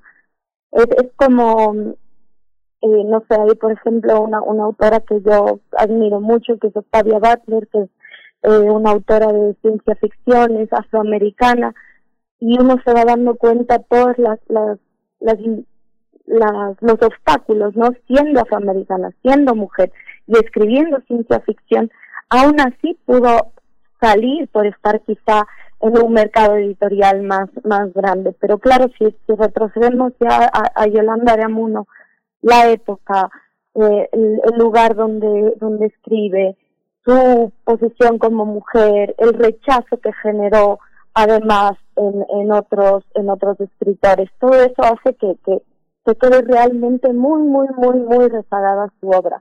Es, es casi un destino que la, la, la hizo estar oculta por demasiado tiempo. Natalia García Freire, mm, yo te pregunto, cuando hablamos de ruptura, mm, que es finalmente una de las características de esta obra, cuando hablamos de ruptura literaria, adquiere un matiz distinto cuando quien escribe es mujer. Eh, ¿De qué hablamos cuando hablamos de ruptura? Sabemos, por ejemplo, lo que supuso las, lo que supusieron las vanguardias literarias rompiendo con formas de creación poética, pero mm, ¿qué matiz, qué giro adquiere la ruptura cuando se trata de una mujer quien escribe? Cuando estamos también, bueno, eh, tiempo, poco tiempo atrás, hablando de un, por ejemplo, de una habitación propia con Virginia Woolf, un espacio necesario para la creatividad, para la creación hecha eh, por una mujer, un espacio aparte del doméstico donde se pueda generar una propia vida. Claro, bueno, cuando cuando hablamos de, ruptura, justamente un poco en la en la introducción de del libro La Ruta de Despegación, yo trataba de destacar la, la escritura de Yolanda Aramuno en, en la senda de escritoras como Clarice Lispector o justamente como, como Virginia Woolf, porque hablamos de ruptura y Yolanda Amuno, además de, de esta idea que tiene de romper con la forma, ella es muy consciente de lo difícil que es para ella siendo mujer y es muy consciente de cuán arriesgado es lo que está intentando y cuánto le va a costar. Y esto lo deja muy claro en, en, cartas que escribe con, con amigos, con, con Eunice Obvio, por ejemplo, que que es una poeta increíble con quien tenían una fuerte amistad. Eh, ella es tan consciente de esto que ella casi se resigna a aceptar el, el destino oculto que va a tener esta novela, pero no deja de, de, de, saber y de anunciar que es la obra realmente más importante que, que, que se va a producir. Ella lo anuncia y está, está segura de eso. Y yo creo también que en ese sentido, por ejemplo, a pesar de que Yolanda Aramuno sigue eh, en, el aspecto de forma y de estilo, eh, toma mucho de, de, Proust, a quien ella adora, toma mucho de Faulkner, de quien ella ha leído Las Palmeras Salvajes, por ejemplo, pero su, su mirada es distinta, su mirada eh, es muy distinta a la de estos escritores, su mirada va a la descomposición familiar, ¿no? Que es un tema que muchas mujeres vamos a recuperar después, que vamos a, a, tratar de retomar ese hilo, pero es muy difícil escribir ahora de eso si uno no puede crear su propia genealogía literaria y en ese sentido conocer a Yolanda Ramono, conocer la ruptura, eh, conocer cuánto rompió esta novela, sí que es muy importante como, como escritoras mujeres, porque hay una mirada nueva, hay una forma nueva y hay eh, la, la completa asunción del riesgo y de la responsabilidad que eso implica, ¿no? De, ser una escritora que va a ser muy ambiciosa y que justamente quizá por eso va a ser tan tan rechazada en los círculos literarios, porque es, es muy complicado, ya, ya lo vemos con Virginia Woolf, lo vemos con muchas otras escritoras la ambición no suele ser una, una característica que se tome bien cuando se trata de una mujer, y menos en ese tiempo. La ambición es, es, eh, una característica que se asocia con lo masculino, ¿no? Y Yolanda Aramuno yo la destaco mucho por eso, por esa ambición literaria, esa ambición estética, y, y es esa ambición la que ella sabe, sabe su responsabilidad y sabe que quizá no vaya a ser eh, admirada en su tiempo, pero yo creo que en el fondo ella sabe que su obra en algún momento va a, va a salir, ¿no? Que, en ese sentido la literatura va a hacerse el favor de, de reconocerla.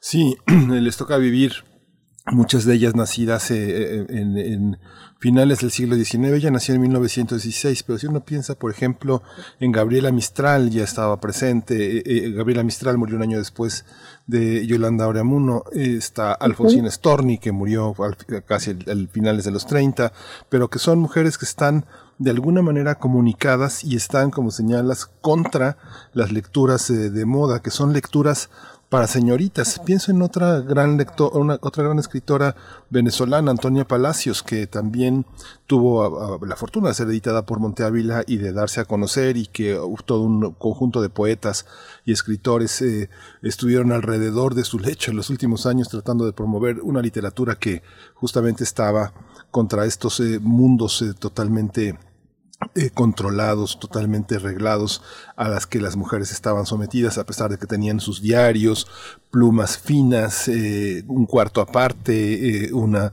una soledad que les permitía enviar cartas, que les, les permitía hacer diarios. ¿Cómo es esta ¿Cómo es esta visión? Muchas eh, nacidas a principios de siglo, entre ellas Elena Garro. Elena Garro forma parte de las escritoras que, ¿qué es lo que tienen en, común ahora que podemos ver a distancia este mapa latinoamericano?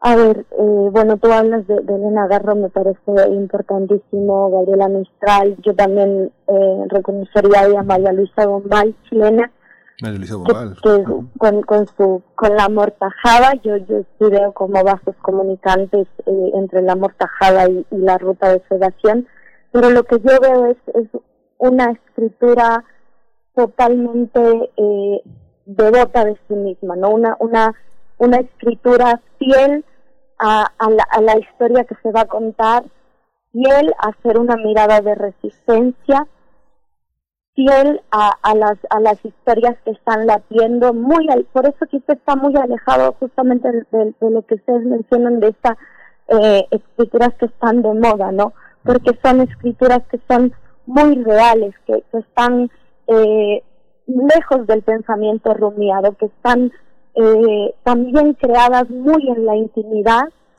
y que, que de alguna forma se, se comunican casi por, por susurros, casi por por esta, esta idea de, de, escribir tanto en, la soledad y en la intimidad que luego puede reverberar como por ejemplo el trabajo de Emily Dickinson. Es, es un trabajo que se crea total, totalmente fiel a la, a la ambición estética y a la ambición literaria de, la propia de la propia escritora y en ese sentido por eso creo que también marcan camino como lo hace Clarice Lispector, como lo hace Virginia Woolf, como lo hace Elena Garro. Eh, son obras con mucha fuerza porque no están sujetas a, a esas miradas externas que pueden muchas veces eh, contagiar o, o, o quizá determinar que una obra sea buena o no, o de moda o vendible en su momento esa para mí es como una de las características más importantes de todas estas escritoras, que se deben a sí mismas y a su escritura, mm. se deben eh, totalmente a, la literatura. Y se habla mucho de, escritores, por ejemplo, que, que han tenido a la literatura como religión, son como los grandes pilares, ¿no? Como eh, Thomas Mann o Dostoyevsky. Eh, pero en estas escritoras yo veo justamente eso, están entregadas a su literatura. Su literatura es como sus religiones, es su plano de resistencia, es su plano donde toda su mirada puede, puede plasmarse, es un plano donde no, no se deben a nada más que a ellas mismas. Y en ese sentido es una escritura, eh, no por el tema, eh, sino por, por la misma, por la misma pasión, es una escritura reivindicativa todas estas escrituras son reivindicativas, no, no solo eh, para las mujeres, sino para la literatura. Es, es literariamente demasiado valiente que, que, las, que una escritura se deba a sí misma, que, que no que no busquen demasiado afuera, sino que logre encontrar esos caminos tan íntimos. Estamos conversando con Natalia García Freire, escritora y periodista ecuatoriana. Eh, su primera novela se publicó en 2019 titulada Nuestra piel muerta y te pregunto, Natalia, ¿qué, significa o, cómo dialoga y cómo se refleja tu propia literatura con estas mujeres escritoras de, años y, y, de generaciones pasadas? Eso por un lado y por otro, bueno, ¿qué significó para ti entonces hacer la introducción de la ruta de su evasión de Yolanda Oreamuno, de la cual ahora estamos hablando? Eh, bueno, yo creo que ha sido realmente importante para, para escritoras de, mi generación poder encontrar estas obras porque uno de alguna forma encuentra una genealogía perdida, uno encuentra sus, sus madres literarias.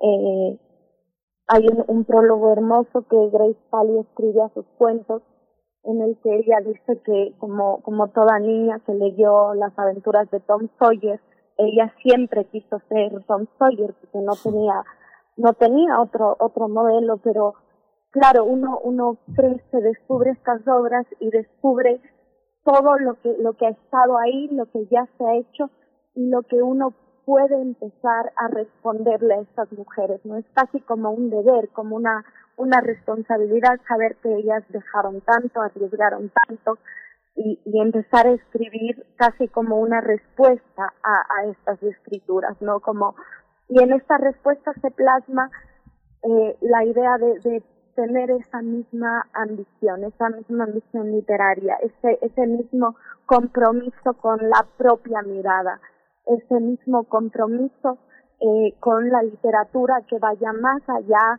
de género, que vaya más allá de, de de lo femenino o lo masculino, que vaya realmente a reivindicar la mirada propia.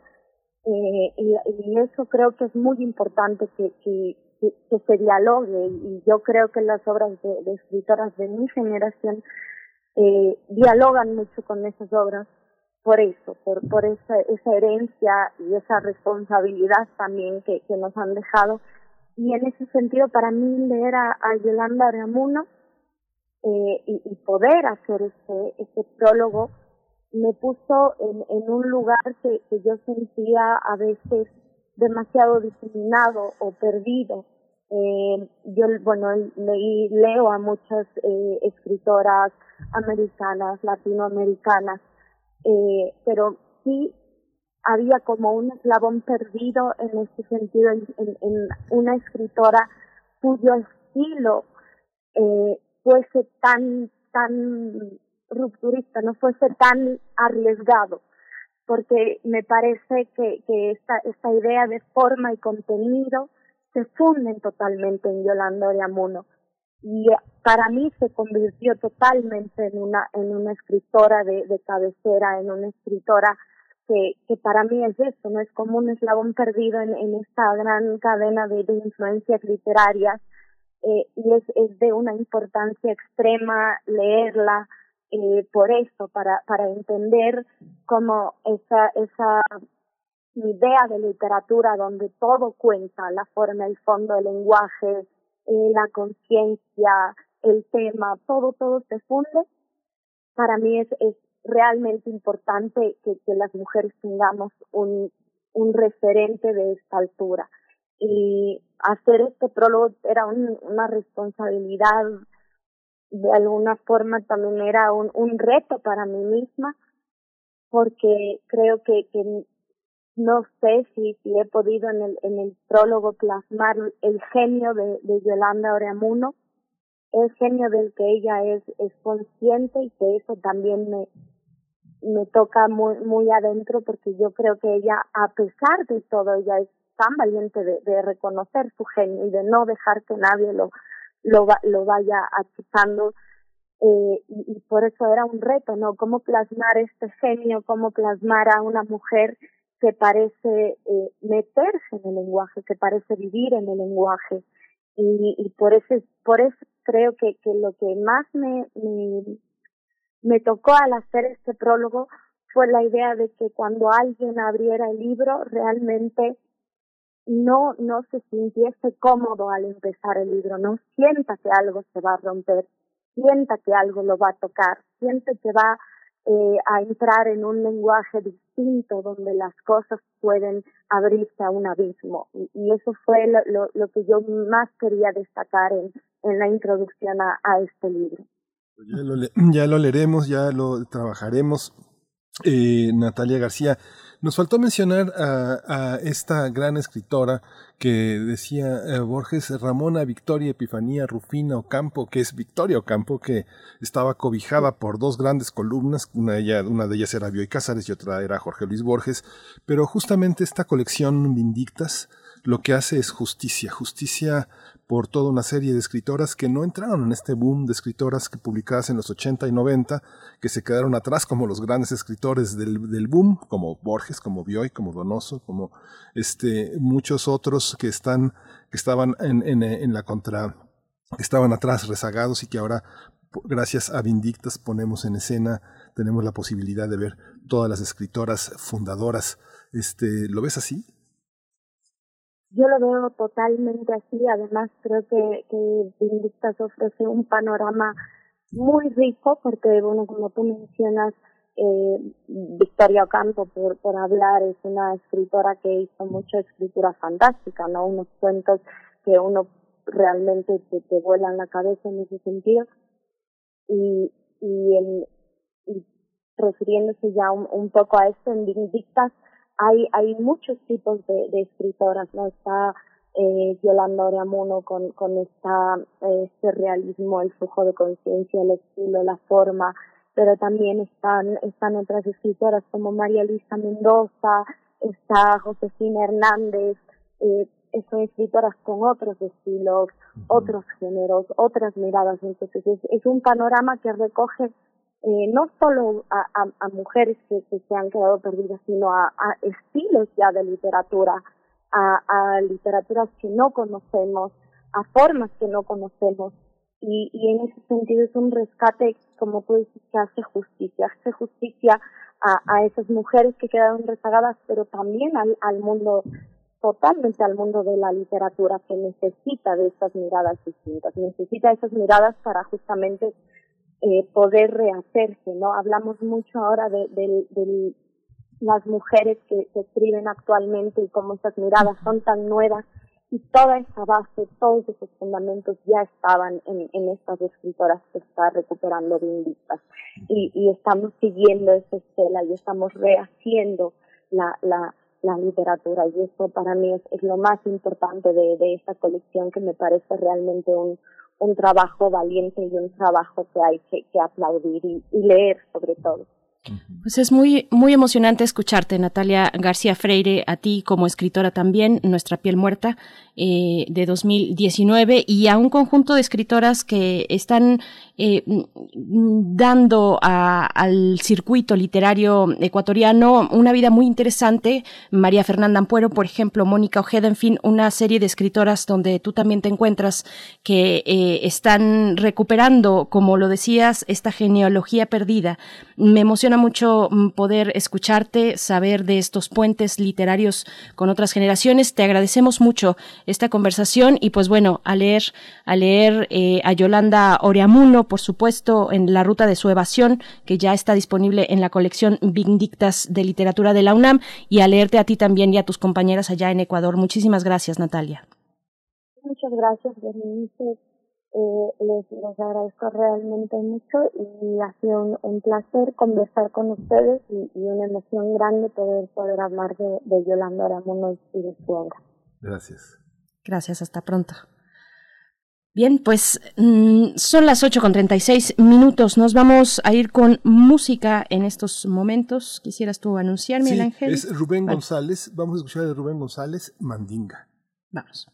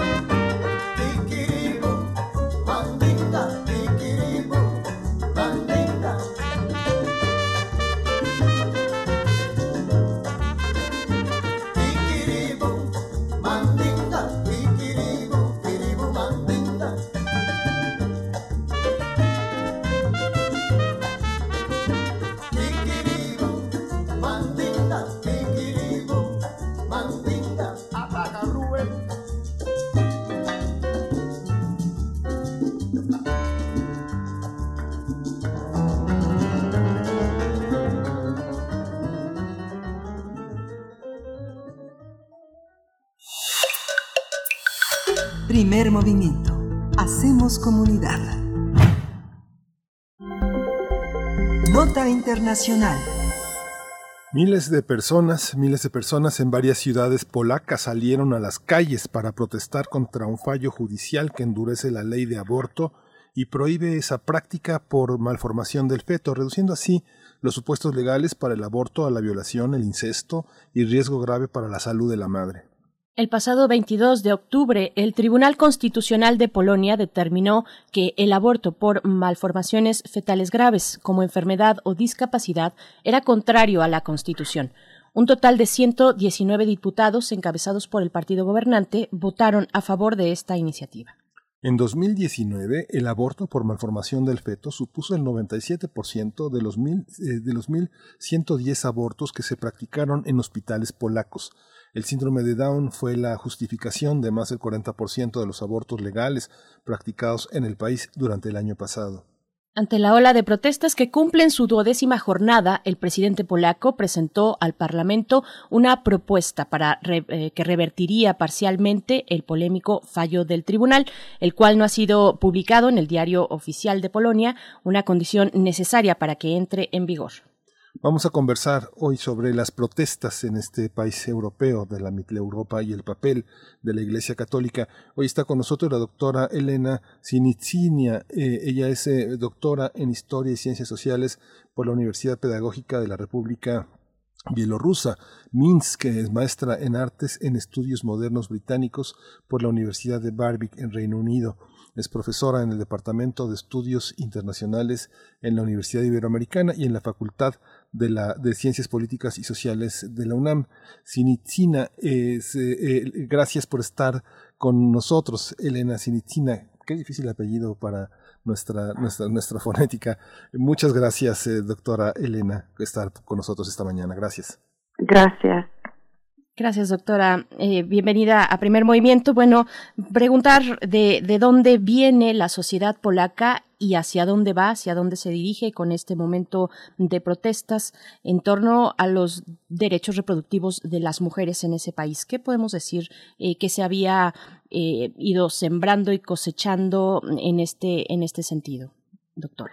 Primero que antes tenemos que reconocer que estamos observando un país democrático con una experiencia en eh, llegar a unos acuerdos que eh, podemos nosotros rescatar desde el siglo XII, cuando fue creado el primer SEI, ¿verdad? Eh, el tema del, del, aborto salió por la primera vez en las pantallas de Polonia actual en 1932, cuando el Código Penal legalizó, ¿verdad? Las razones médicos y el embarazo por, por violación el incesto como una posibilidad para eh, mujeres en 1932. Posteriormente, ya siendo una Polonia eh, soviética en 1956, la misma, eh, el mismo Sejm, la Cámara Baja del Parlamento polaco, aprobó también como una de las causas del aborto las dificultades de la vida, a eso se refería que la familia ya tenía varios hijos, entonces no querían más miembros en su familia y por y muchas veces justificados por las dificultades económicas. Eh, entonces, este famoso famosa ley de 1956 al cual muchas veces están abocando las eh, personas que están eh, desacuerdo con la actual propuesta del Tribunal Constitucional de, la de Polonia, ¿verdad? Eh, entonces, esta ley, ley de 1956 de, sobre el aborto y la planificación familiar estaba en uso hasta prácticamente la, eh, la caída del comunismo en Polonia, hasta 1989. Y esta parte es muy importante para tomar en consideración por, porque, como bien sabemos, la caída del comunismo en Polonia se dio gracias a los movimientos que se conocen como solidaridad. ¿Sí? Qué palabra tan importante.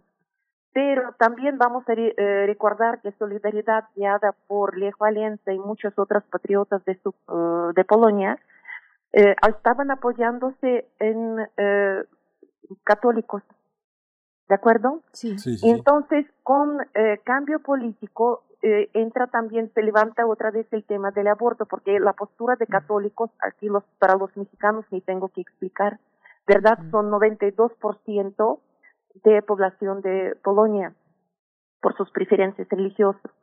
Entonces, eh, a raíz de estos acuerdos, de esta eh, negociación entre los católicos y los políticos del gobierno, sale esta ley, este compromiso, como muchas personas dicen, el compromiso entre el Estado y los católicos, eh, cuando en enero de 1993 pasa esta nueva ley sobre el aborto. Entonces, según esta ley de 1993, el aborto es permitido si fue eh, el niño fue concebido por violación o el incesto, eh, si hay indicaciones médicas, esta famosa malformación del feto, ¿verdad? Eh, que hasta 12 semanas de embarazo permite que se hacen en Polonia hasta la fecha 98% de todos los abortos legales. Con todo que también es importante tomar en consideración que nada más se puede ejercer legalmente en Polonia el aborto en alrededor como mil eh, hospitales, ¿sí? Primero. Y segundo, el doctor tiene derecho de negar eh, ejercer el aborto por sus, uh, por sus creencias. Entonces, en realidad, incluso siendo legal, esta ley sobre el aborto de 1993 no fue un camino fácil para muchas mujeres, ¿verdad?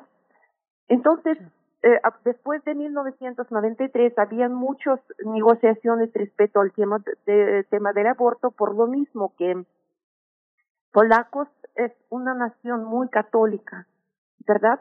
Y no vamos a olvidar que entre 1978 y 2005, hasta su muerte, eh, Juan Pablo II, él es polaco.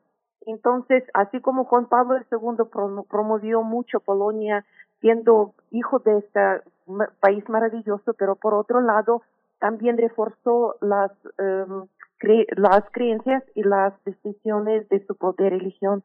¿De acuerdo? Entonces, después de 1993, habían muchísimos cambios en la legislatura eh, polaca respecto a la ley. Eh, hasta podemos definir así como que burdamente tres posturas. La primera es famoso pro-choice, ¿sí? Cuando el aborto em, eh, se considera como el símbolo de libertad y los derechos básicos de cada mujer, ¿sí? La segunda postura, postura centrista, quedarnos con la ley de 1993, la ley sobre el aborto, ¿sí?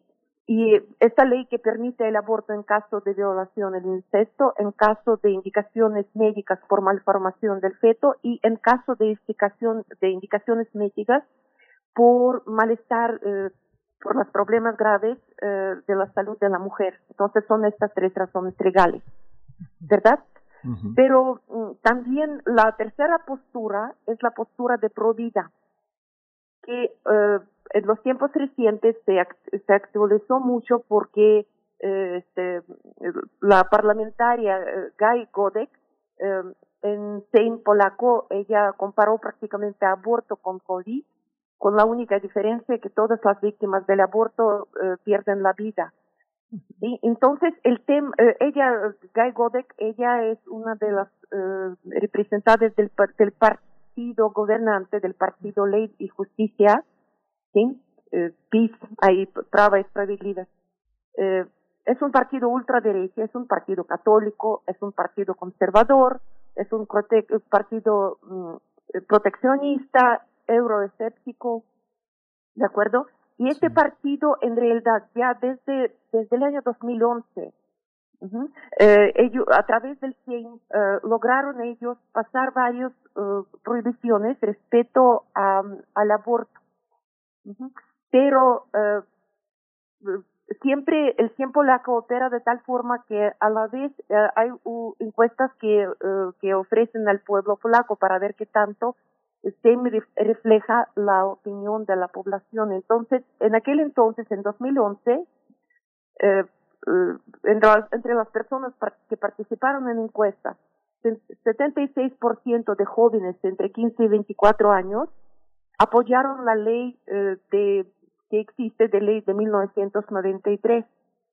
Pero de todas formas, eh, eh, este seguía con su siendo otra vez un, partido católico un partido ultraderecho seguía con sus intentos de reducir la posibilidad de aplicación de ley legal, de aborto legal en Polonia de acuerdo eh, uno antes de estos brotes de, eh, de desacuerdo que eh, abrazaron ahorita las calles de Polonia también tenemos que recordar que algo parecido ya sucedió en 2016, apenas hace cuatro años, de hecho en las mismas fechas, cuando eh, intentando de, revisar el propuesto antiaborto de SEM de 2011, ¿sí? Eh, este surgió una nueva propuesta en, en 2016 también por en otoño que eh, agregaban a las propuestas anteriores hasta cinco años de cárcel para el médico que ejerce el aborto, pero también eh, la cárcel para la mujer. ¿Sí? Entonces, en 2016, fue en 2016, cuando 3 de octubre, de octubre eh, surgió esta definición de lunes negro, ¿no? A raíz de esta decisión, eh, las mujeres vestidas de negro habían también unas protestas masivas de cientos de miles de personas en las calles, todos vestidos de negro, ¿verdad? Eh, esto fue la respuesta de la población polaca a, a ley, eh, antiaborto en 2016. A raíz de estos movimientos en 2016, dos días después, ¿sí? Sein prácticamente eh, este, aceptó retomar su postura hacia la ley, hacia la ley del aborto, ¿verdad? Y este mismo día, 5 de octubre, eh, fue un gran apoyo por parte del Parlamento de la Unión Europea. El tema de las eh, condiciones de vida de mujeres en Polonia eh, salió el tema en el Parlamento Europeo.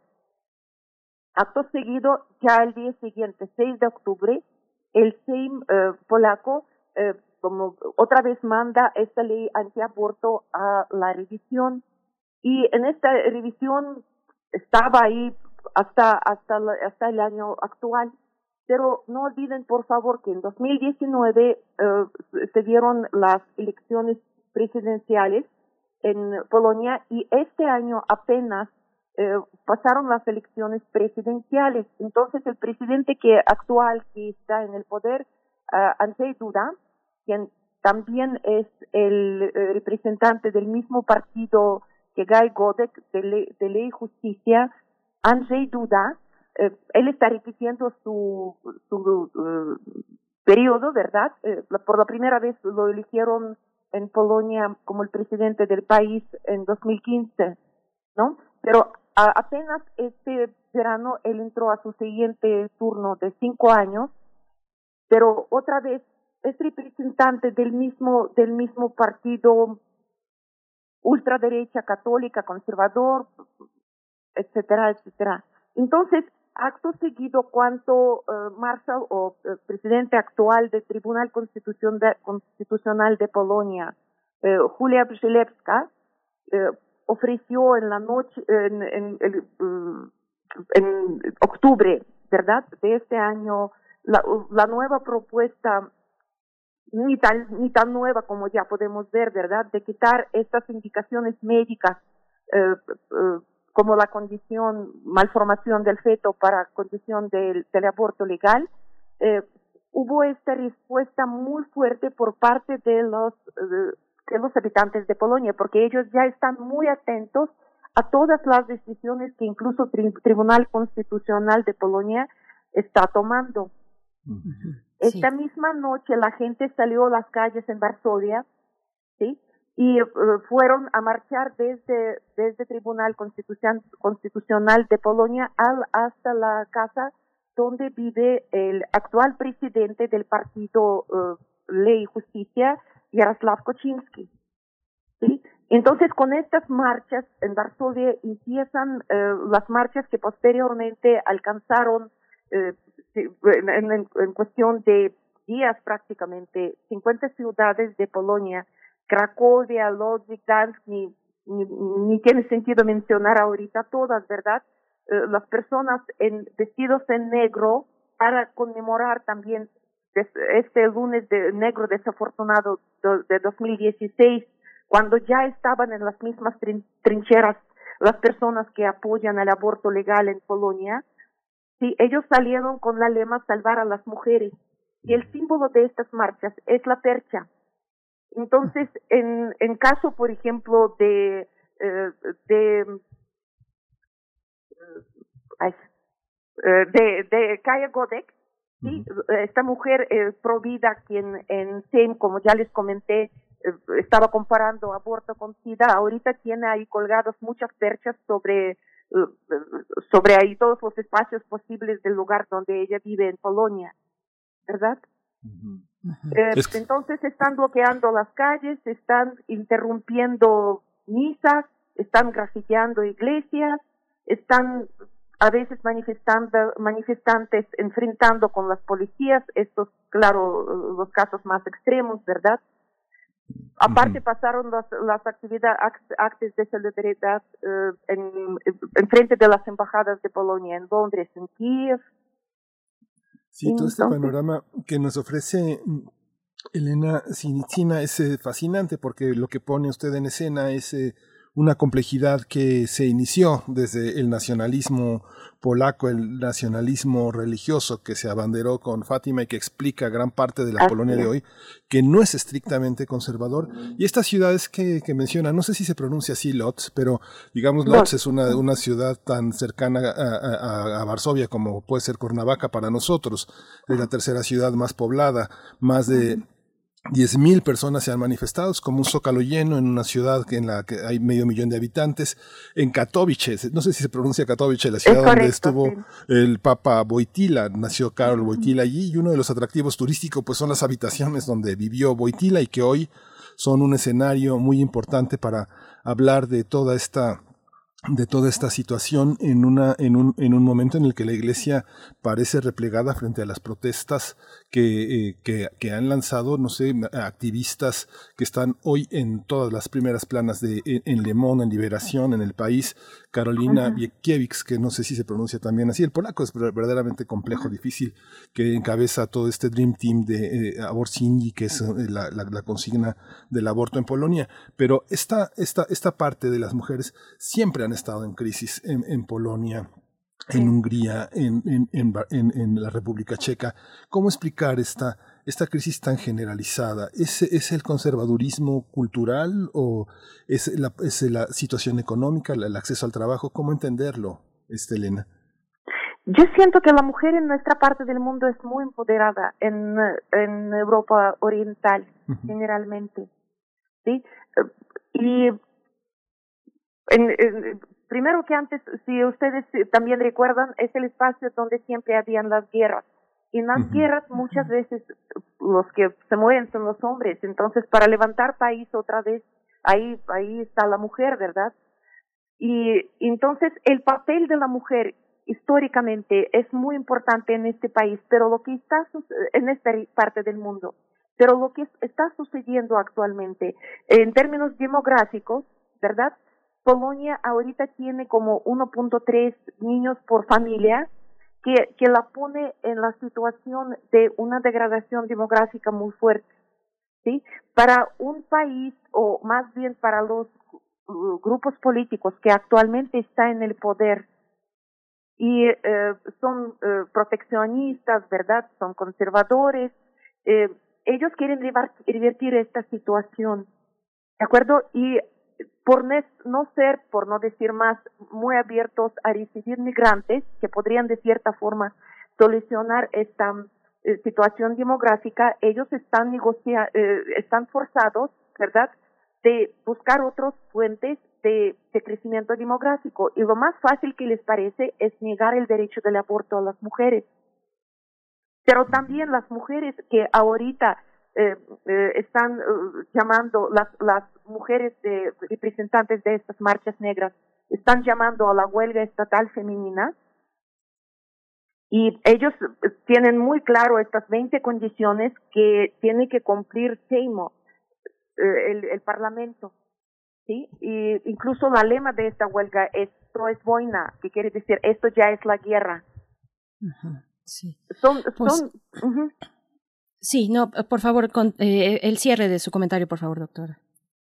Eh, Disculpe. Lo importante es que gracias a todo este movimiento, gracias a la solidaridad del pueblo polaco, en el cual participan no nada más las uh, mujeres jóvenes, sino las mujeres, sus madres, participan las mamás jóvenes con sus bebés recién nacidos en los brazos, participan hombres, es un, es un movimiento social, un movimiento ciudadano tuvo la respuesta, eh, fue visto por el Parlamento polaco, por el Sejm, y desde ayer eh, tomaron decisión de posponer el cumplimiento de esta nueva ley que está ofreciendo el Tribunal Constitucional polaco.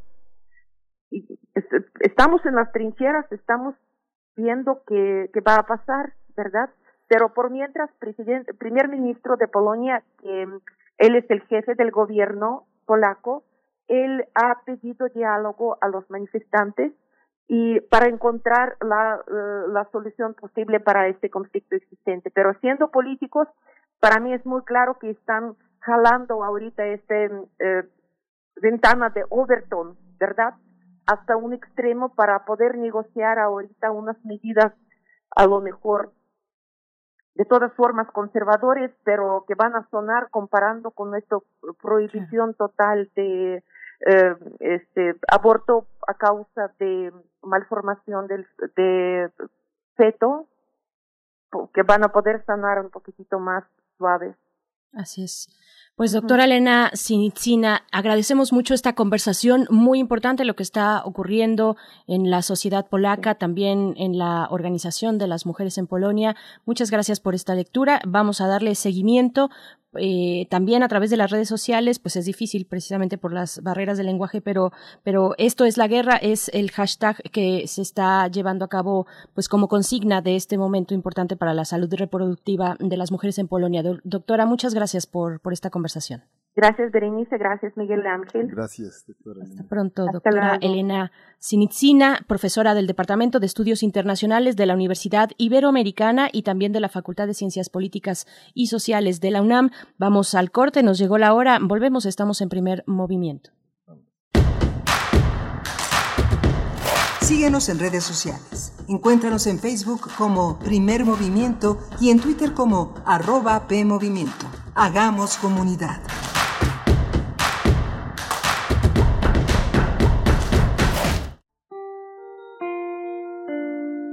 La música nos une con otros tiempos y otros lugares.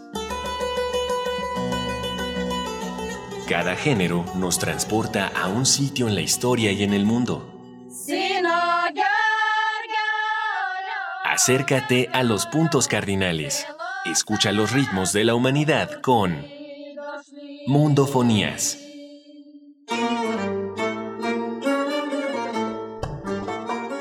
Araceli Tzigane y Juan Antonio Vázquez recorren el planeta todos los sábados a las 18 horas por el 96.1 de FM. Toda la música es un viaje. Radio UNAM, Experiencia Sonora. Hay historias de mexicanas y mexicanos que lucharon por nuestro país. Historias que llevamos en la sangre y nos dan identidad. Pero el pasado no debe limitar nuestro presente y tampoco condicionar un mejor futuro. Hoy estamos frente a una crisis que nos exige el valor de unirnos de nuevo para salvar nuestra tierra y garantizar nuestra libertad. Te necesitamos para hacer un nuevo trato por nuestro futuro. Iniciemos juntas y juntos la evolución mexicana. Movimiento Ciudadano. Hola, soy Ángeles Mastreta y estoy en descargacultura.unam. En voz de Rogelio Guedea, disfruta una selección de sus microrelatos del libro Vida Breve. Yo me quedo mirándolo desde el coche, como siempre, y mirando también su mochila sobre su espalda, tan pesada ya, que no puedo evitar pensar todo lo que la vida habrá de meter en ella todavía. Toma un respiro y escucha. www.descargacultura.unam.mx La ciencia que somos. La ciencia que somos. Iberoamérica al aire. Descubre la ciencia que está presente en tu día a día a través de cápsulas, reportajes, entrevistas y reportes en vivo. Viernes de 10 a 11 horas por el 96.1 FM. La ciencia que somos. Iberoamérica al aire. Una coproducción de Radio UNAM y las direcciones de divulgación de la ciencia y de las humanidades.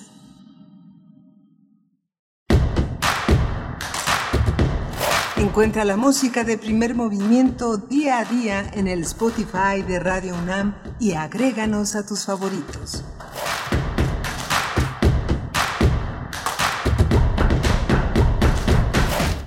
Hola, buenos días. Estamos en primer movimiento, son las 9 de la mañana con 4 minutos. Hoy es miércoles 5 de noviembre. Estamos en primer movimiento en los controles técnicos. Socorro Montes, Frida Saldívar, toda la semana en la producción ejecutiva. Berenice Camacho, del otro lado del micrófono. Buenos días, Berenice. Muy buenos días, Miguel Ángel Quemain. Gracias también al resto del equipo que se encuentra en sus casas, pero muy atentos y atentas sobre todo con lo que viene a continuación en nuestra mesa del día, inevitable hablar de lo que está ocurriendo en las elecciones, en el proceso electoral y la jornada electoral que tuvo lugar el día de ayer como jornada, como depósito de votos, aunque con el voto anticipado y el voto por correo también con una presencia importante eh, para que, se refleja ahora en la espera, en la espera de estos eh, resultados que van cayendo poco a poco. Algunos estados, eh, bueno, de entrada cada estado se organiza de manera eh, autónoma, por decirlo de alguna manera, y, esto supone que no sepamos bien a bien, pues, en qué momento tendremos eh, resultados todavía más certeros, pero vamos a conversarlo. Vamos a conversar esta mañana con María del Rocío Méndez. Ella es licenciada en Relaciones Internacionales, académica de la FES Aragón, de la UNAM, especialista en comercio internacional y negocios internacionales. Y también en la mesa nos acompañará el doctor Roberto Cepeda Martínez. Ustedes también lo conocen, es el, él es doctor en ciencia política con orientación en relaciones internacionales, especialista en América del Norte, investigador del Centro de Investigaciones sobre América del Norte, el CISAN de la UNAM. Así es que ambos nos acompañarán en la mesa del día para hablar de cómo va la jornada, el conteo de los votos, el registro de los votos eh, y, y, la importancia de eh, cierto grupo de estados de la Unión Americana para dar eh, fiel de la balanza en este, en este encuentro por la presidencia de los Estados Unidos, Miguel Ángel. Sí, va a ser una, va a ser una mesa muy interesante y todavía está pendiente, yo creo que este, está por definirse este encuentro y sobre todo con la actitud del presidente Trump de franco desacuerdo en, en esta en esta elección, pero hemos tenido un programa francamente interesante. No deje de, visitar los podcasts. Toda la semana y la semana anterior han sido de seguimiento, de profundización en muchos aspectos. Hoy tuvimos una nueva invitada, la doctora Elena Sinitzina, una, una, una, mujer que tenemos la fortuna de tener como docente en México y de hablar de un país eh, eh, enorme, complejo, el idioma no es nada fácil. Quien haya tenido la oportunidad, la fortuna de estar en ese contexto, pues eh, para las lenguas romances es difícil. Tengo un amigo francés que es un gran doctor, que es Arnaud eh, Lebeuf, Arnaud Lebeuf, que me decía que tardó siete años antes de poder ser profesor en la Universidad de Cracovia y dar clase en un polaco fluido. Lodz es una de las grandes ciudades, eh, una de las grandes, grandes ciudades en el centro de Polonia. Es una ciudad que tuvo al gueto de Lodz muy oprimida, una ciudad que se fundó en 1332, pero que además es la sede de una de las escuelas de cine más visitadas en el centro de Europa. Es la escuela de donde surgió Andrzej Bagda, Roman Polanski, en fin, es una ciudad verdaderamente importante como pueden ser también nuestras grandes ciudades como Morelia, como Guanajuato, como, como Veracruz, como Jalapa, que son, que son verdaderamente epicentros de, muchos cambios, de, muchas situaciones eh, fabulosas en, en, en, ese país, en el nuestro, Berenice. Así es, por supuesto. Pues sí, un programa muy interesante. A continuación mm, viene la poesía necesaria, después nuestra mesa del día, como comentábamos, y luego hacia el cierre, Química para Todos, este espacio que dedicamos con el doctor Plinio Sosa para hablar de los elementos de la tabla periódica a 150 años de su creación, aunque fue una creación que no fue de un día para otro ni de un año para otro, sino se fue eh, eh, pues nutriendo con los años y con el paso de la investigación científica, pero bueno, cumple 150 años este, este 2020, la tabla periódica, y hablaremos del tulio, el lantanoide X, eh, así es que bueno, no se, no se lo pierdan. Durante toda esta hora nos vamos con esos temas. Vámonos ahora sí, Miguel Ángel, no sé si tengas otra cuestión. A la poesía necesaria. A la poesía directo. Vámonos. Primer movimiento. Hacemos comunidad. Es hora de poesía necesaria.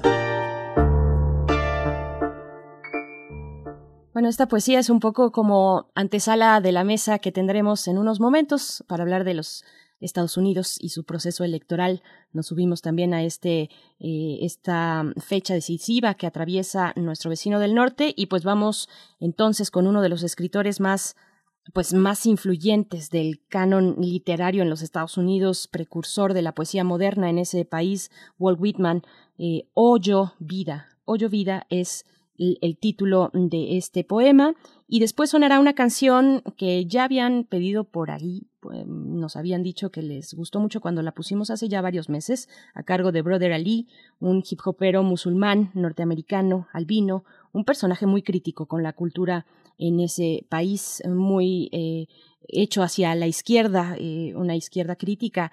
En fin, vamos a escuchar eh, Uncle Sam, God Damn It, es la canción que estará a cargo de Brother Ali, pero antes vamos con la poesía con Whitman o Yo Vida.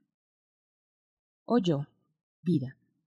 Todas estas cuestiones me asaltan del desfile interminable de los desleales, de ciudades llenas de necios, de mí mismo que me reprocho siempre, pues, ¿quién es más necio que yo, ni más desleal, ni, ni más desleal, de los ojos que en vano ansían la luz, de los objetos despreciables, de la lucha siempre renovada, de los malos resultados de todo, de las multitudes afanosas y sórdidas que me rodean, de los años vacíos e inútiles de los demás, yo entrelazado con los demás, la pregunta, oh, ni yo, la triste pregunta que vuelve, ¿qué hay de bueno en todo esto? Y la respuesta, que estás aquí, que existen la vida y la identidad, que prosigue el poderoso drama y que quizás tú contribuyes a él con tu rima. Ah. The name of this song is Uncle Sam It's a show tune, but the show ain't been written for it yet. We're gonna see if Tony Jerome and the band can make it work out for me. Straighten me out right quick. Nah, I like it so far, man. Come on, let's go. Uh, welcome to the United Snakes, land of the thief, home of the slave. Grand Imperial Guard, where the dollar is sacred and proud. Let's do the real. Come on now. Smoke and mirrors, stripes and stars. Stoning for the cross in the name of God. Bloodshed, genocide, rape, and fraud. Written to the pages of the law, good law. The cold continent latchkey child ran away one day and started acting foul. King of where the wild things are, daddy's proud, cause the Roman Empire done passed it down. Imported and tortured the workforce that never healed the wounds or shook the curse off. Now the grown up Goliath nation holding open auditions for the part of David. Can you feel it? Nothing can save you. You question the rain, you get rushed in and chained up. Fist raised, but I must be insane, cause I can't figure single, single damn way to change. Welcome to the United Snakes, land of the thief, home of the slave. The Grand Imperial Guard, where the dollar is sacred and power is God. Welcome to the United Snakes, land of the thief, home of the slave. The Grand Imperial Guard, where the dollar is sacred and power is God. All must bow to the fat and lazy. The f- obey me, and why do they hate me? Who me? Only two generations away from the world's most despicable slavery trade. Pioneered so many ways to degrade a human being that it can't be changed to this day. Legacy so ingrained in the way that we think we no longer need chains to be slaves. Lord, it's a shameful display. The overseers even got raped along the way. Cause the children can't escape from the pain, and they born with the poison, poisonous hatred in their veins. Try and separate a man from his soul. You only strengthen him and lose your own. But shoot that if he walk near the throne. Remind him that this is my home. Now I'm gone. Welcome to the United Snakes, land of the thief, home of the slave. Grand Imperial Guard, where the dollar is sacred power is God. Welcome to the United Snakes, land of the thief, home of the slave. The Grand Imperial Guard, where the dollar is sacred. Hold on, give me one right here. Hold on. You don't give money to the bums on the corner with a sign bleeding from their gums. Talking about you don't support a crackhead. What you think happens to the money from your taxes? The government's the addict with a billion dollar a week kill brown people habit. And even if you ain't on the front line when Master yell crunch time, you right back at it. Man, look at how you hustling backwards. At the end of the year, add up what they subtracted. Three out of 12 months, your salary pay for that madness. Man, that's savage. What's left? Get a big ass plasma to see where they made Dan rather point the damn camera. Only approved questions get answered. Now stand your ass up for that national anthem. Welcome to the United States, land of the free.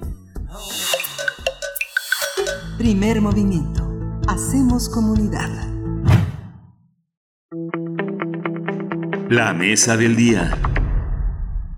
Estados Unidos celebró ayer elecciones presidenciales en medio de la pandemia del coronavirus y de un ambiente polarizado, una palabra de moda, entre los seguidores de los candidatos republicanos Donald Trump y su contrincante el demócrata John Biden. Ante la contingencia sanitaria, más de 101 millones de ciudadanos y ciudadanas emitieron su voto anticipado, por lo que se espera una alta participación del electorado ante las filas de personas que acudieron este martes a las urnas. En las elecciones estadounidenses también será renovada la Cámara de Representantes y 35 escaños del Senado. Cabe señalar que para ganar la presidencia de Estados Unidos, cualquiera de ambos candidatos debe sumar al menos 270 votos, esos 270 votos de un total de 538 del colegio electoral. Para lograr esto deben ganar en los llamados estados bisagra como Florida, Pensilvania, Michigan, Carolina del Norte, Arizona y Wisconsin. Ayer el presidente Andrés Manuel López Obrador aseguró que la economía del país seguirá estable independientemente de quien triunfe en los comicios de Estados Unidos. Vamos a hablar y a realizar un análisis de los comicios presidenciales en Estados Unidos y de los resultados preliminares. Nos acompañan en esta mañana en la mesa del día el doctor Roberto Cepeda Martínez. Él es doctor en ciencia política con orientación en relaciones internacionales, especialista en América del Norte, investigador del CISAN de la UNAM y bueno, nos acompaña, eh, nos ha acompañado en diversas ocasiones. Doctor Roberto Cepeda, gracias por estar una, una vez más. Buenos días. Yo no lo estoy escuchando, pero no, no sé, no, ¿verdad? Okay. No, no lo estamos escuchando. Buenos días. Hola, buenos días, Roberto. Buenos días, Miguel Ángel. Buenos días, Berenice. Un gusto estar en, en el programa. Gracias. Gracias. También está con nosotros eh, la licenciada María del Rocío Méndez. Ella es licenciada en Relaciones Internacionales, es académica de la FES Aragón, especialista en comercio internacional y negocios internacionales y también nos ha favorecido con su presencia ya en diversas ocasiones. María del Rocío Méndez, muchas gracias por estar aquí en Primer Movimiento de nuevo. Hola Miguel Ángel, buenos días. No, un placer estar con ustedes. Muchas gracias por la invitación.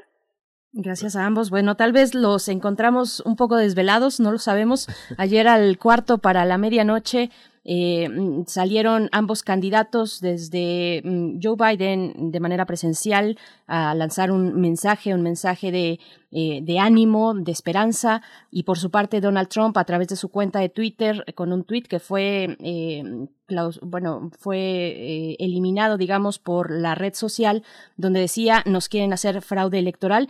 Pensábamos que la jornada que había tenido, pues, digamos, un transcurso mm, más o menos ordenado, sin estos conatos de violencia que se podrían o que se estaban esperando por parte de algunos grupos, pero llegó ese momento. ¿Cómo lo vieron? ¿Cómo vieron la jornada en general? Empezamos, eh, doctor Roberto Cepeda.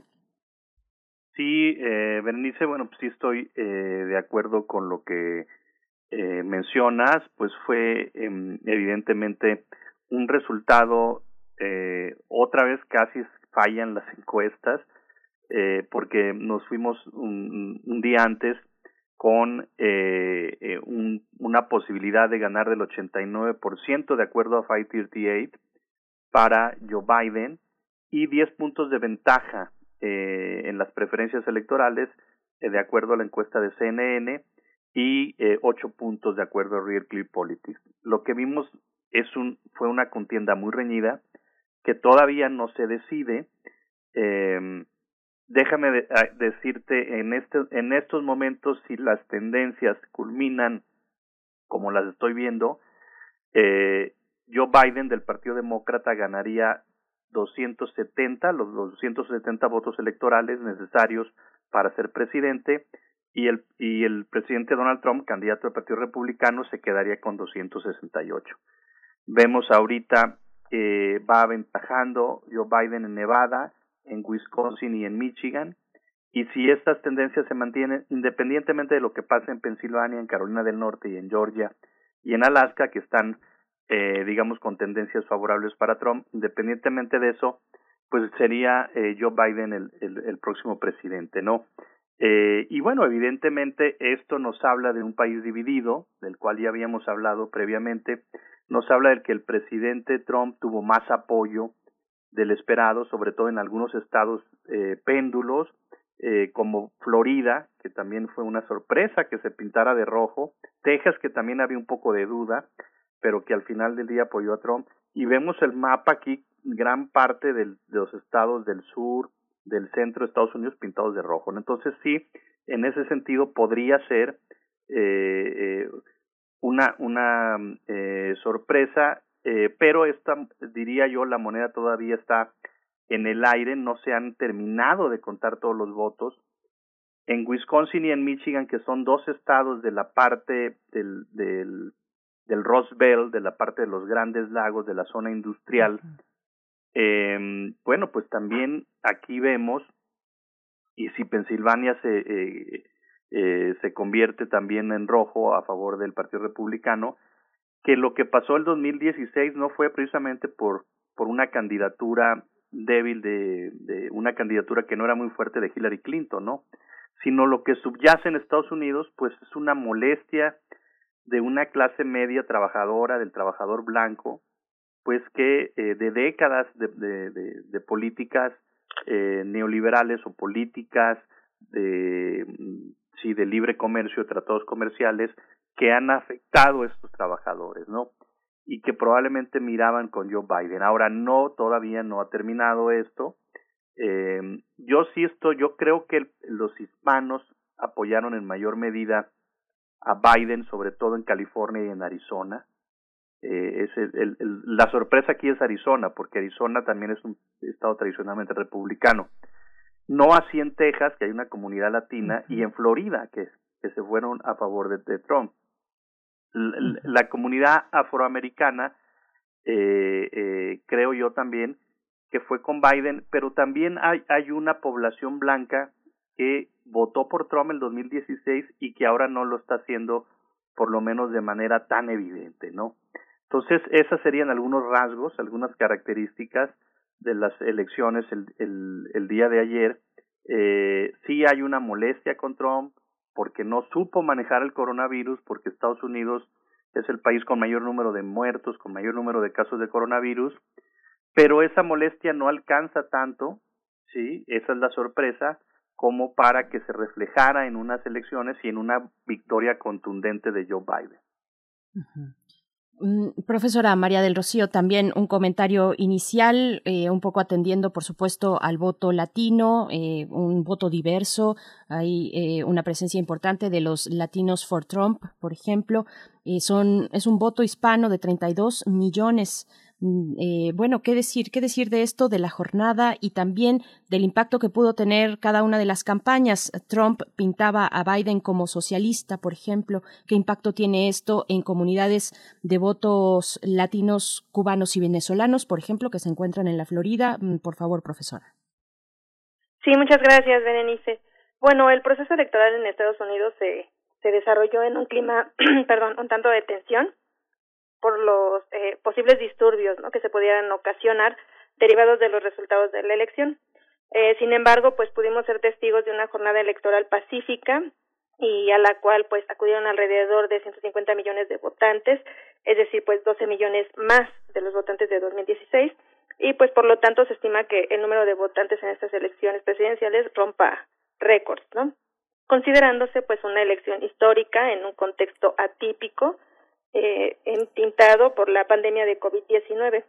Y en efecto, pues nos encontramos en una elección un tanto cerrada, porque se aprecia una diferencia de voto entre el candidato demócrata Joe Biden y el republicano Donald Trump, con 238 y 213 respectivamente, en los cuales pues depende efectivamente de la decisión del de, eh, colegio electoral determinar no quién de los dos podría ser el ganador y que eh, estaría dentro de la Casa Blanca.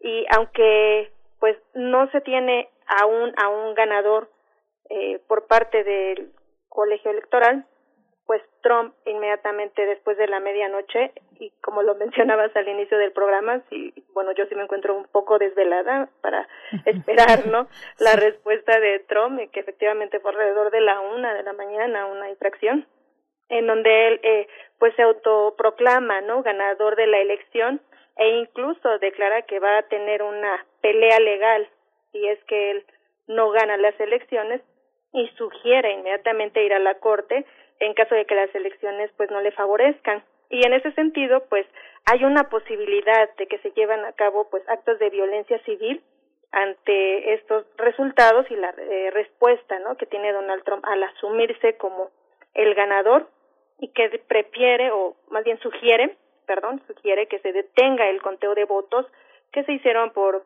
medio de correo, porque considera que esto eh, se prestaría a un fraude electoral, lo que bueno en este sentido sería pues inédito y algo que no hemos visto en la democracia estadounidense.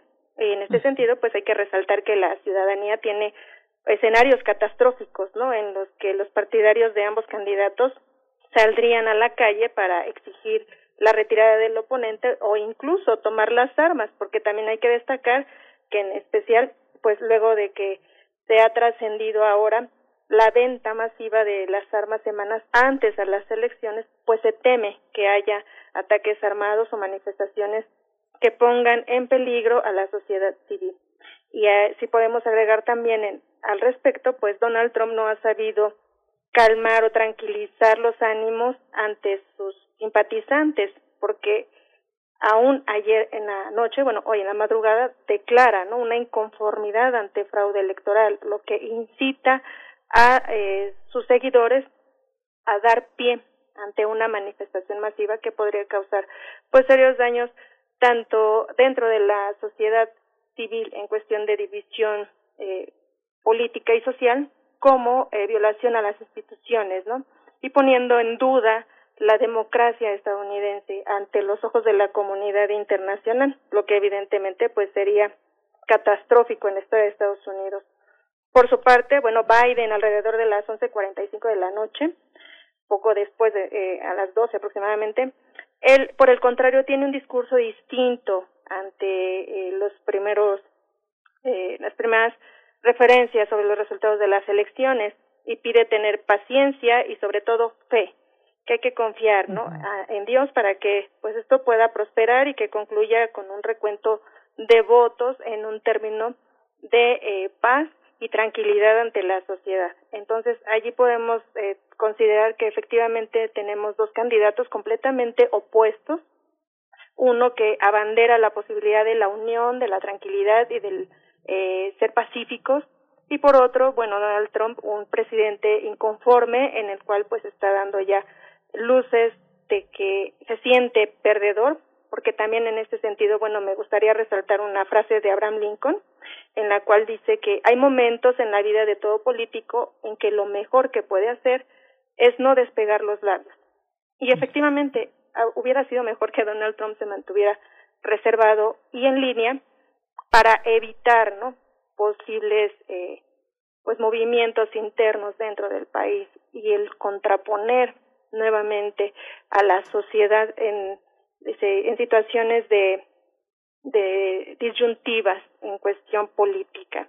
Y con respecto al voto latino, sí, como tú bien lo mencionas, Berenice, tenemos alrededor, pues ya de 32 millones de latinos que votarán, o más bien ya votaron y lo están eh, dando preferencia a su candidato. Y en ese sentido tenemos, pues, como posible triunfador entre favoritos de los latinos a Joe Biden en algunos sectores, como por ejemplo en California y eh, en eh, bueno en otros estados. Por ejemplo, también mencionabas el caso de los cubanos y de Venezuela.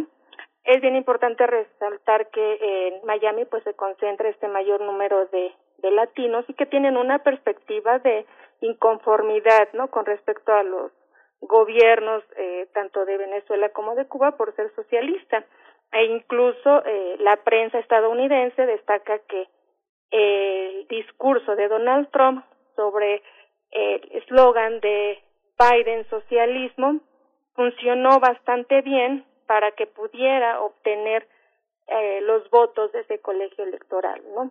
Lo que le da, pues, ventaja, pero no el triunfo en esta elección.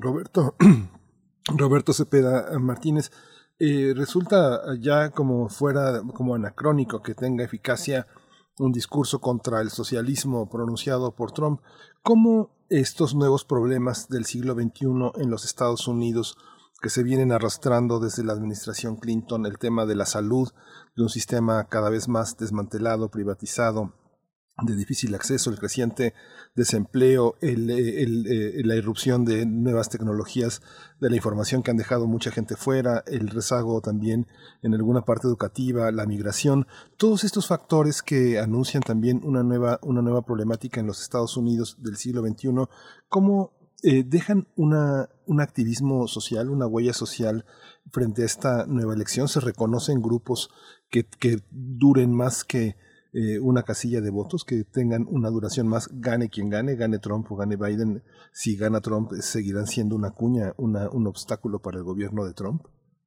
Sí, eh, Miguel Ángel, sí, bueno, yo creo que sí, evidentemente, eh, como ya se ha mencionado, la importancia, por ejemplo, del voto latino, que por primera ocasión fue, digamos, el, el voto más importante entre los grupos minoritarios, eh, más que, el, que, los afroamericanos, ¿no? 13.2 por ciento de, de los votantes registrados y que en algunos estados como Florida fueron eh, parte importante en la victoria de Trump y también yo diría Texas, ¿no? Eh, no así en California y en Arizona que apoyaron en mayor medida a Biden y yo diría también en Illinois que también fue uno de los estados eh, más importantes eh, en términos de votos electorales que también con una población hispana latina, principalmente mexicana, apoyó a, a Biden, ¿no? Y sí, bueno, ¿cómo es posible que este tema de, de, del socialismo, eh, mira, tradicionalmente, históricamente, el, eh, el estado de Florida es antidemócrata, por decirlo de alguna manera, y tiende más a votar por el Partido Republicano. Esto viene desde la fallida invasión de la Bahía de Cochinos en el periodo de John F. Kennedy, ¿sí? Cuando los cubanoamericanos eh, eh, eh, trataron de, de, invadir Cuba, ¿no? Con el apoyo de unas agencias estadounidenses, ellos sintieron que el presidente Kennedy, de, filiación demócrata, no los apoyó, ¿sí? En su intento de, la, de derrocar el régimen de Fidel Castro. Entonces, desde ahí viene. Ahora, es importante que por eso se le llama estado péndulo, porque ha estado cambiando su voto, ¿no? Y de hecho, votaron por Obama, eh, Florida, los dos, los dos elecciones de 2008 y 2012. En 2008 hubo un intento también de McCain de llamar a, a, Obama socialista, no le funcionó y, y, y, en, y en general, bueno, pues Obama fue electo, ¿no? Ahora sí, evidentemente, hay, en Florida es muy distinto. En esta ocasión, eh, yo siento que también el acercamiento que tuvo Obama y Joe Biden, que fue su vicepresidente con Cuba, en el segundo mandato de Obama, eso molestó a mucha población, eh, a muchos cubanoamericanos, ¿no? Y Trump, que hay que decirlo, eh, hay que reconocerle, ¿no? Que es un genio político y capta inmediatamente las, eh, digamos, las demandas o, o los requerimientos de su, de su electorado. Y eso, evidentemente, dijo Trump, si ustedes votan por mí, pues yo voy a deshacer todo lo que hizo Obama, ¿no? En las relaciones con, con Cuba. Y eso fue lo que pasó el 2016. Ahora déjame decirte que más votaron por Trump en Florida. Em, o sea, el, el, el, aunque estuvo reñido, Trump tuvo estuvo más reñido con Hillary Clinton, ¿no? Eh, a pesar de que Florida también ha sido afectado por el COVID, digamos a mí para mí la gran sorpresa es que un presidente eh, como Trump que de repente ha dividido ha polarizado ha recurrido mucho a la mentira sí y probablemente eso tampoco ya no le está funcionando le está funcionando con una base electoral. Y también citando Abraham Lincoln en una frase de Abraham Lincoln decía puedes engañar siempre a algunas personas eh, puedes engañar algunas veces a todas las personas, pero no puedes engañar siempre a todas las personas. Es decir, eh, alguien que recurre a la mentira como Donald Trump, en algún momento va a perder, digamos, eh, le van a descubrir sí el manto de su de su mentira que no es suficiente para cubrir la verdad. Y eso es lo que yo creo que pasó. Gran porcentaje de población eh, blanca o de algunos otros sectores que habían apoyado a Trump ahora lo hicieron a Biden. Ahora es importante también eh, eh, resaltar que, pues, eh, qué, qué es lo que viene con Biden, ¿no? Si es que gana Biden eh, o si es que se ratifica Trump, ¿no? Eh, en la relación con México, en el tema migratorio, Joe Biden ha manifestado algunas diferencias con Donald Trump, eh, cómo resolver ese tema, más desde un enfoque eh, humano, ¿sí? Eh, en el sentido de no separar a los niños migrantes de sus padres. Eh, habría que recalcar también que Obama fue un deportador de migrantes y Joe Biden fue su vicepresidente. Eh, probablemente eso vaya a cambiar. Ahora, el discurso de Donald Trump, el primer, la, la primera elección fue muy en contra de los latinos, ahora ya no tanto, en el 2020.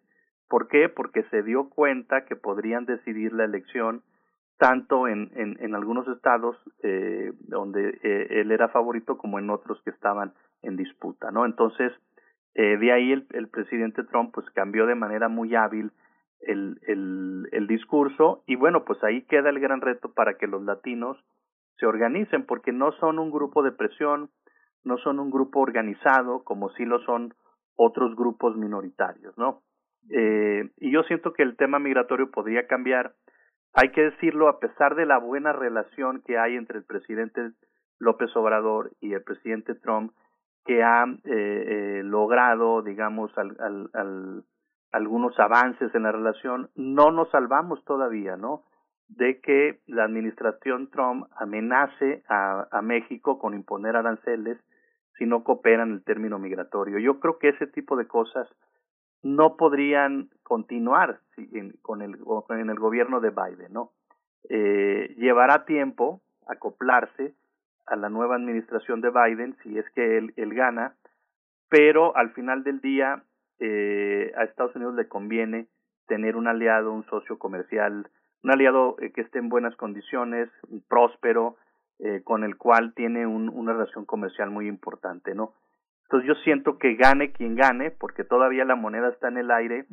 A México te, eh, no hay riesgo de que Joe Biden le vaya, eh, eh, vaya a tener una mala relación con López Obrador porque fue a Washington en julio, como se ha advertido, y, y bueno, inició el, el, el TEMEC, eh, era un buen marco para, para la visita, no tenía mucho margen de maniobra, presidente mexicano, y yo siento que fue un éxito, ¿no? Esa visita, eh, y hay una muy buena relación a nivel de mandatario, que no veo por qué no pueda existir con Joe Biden.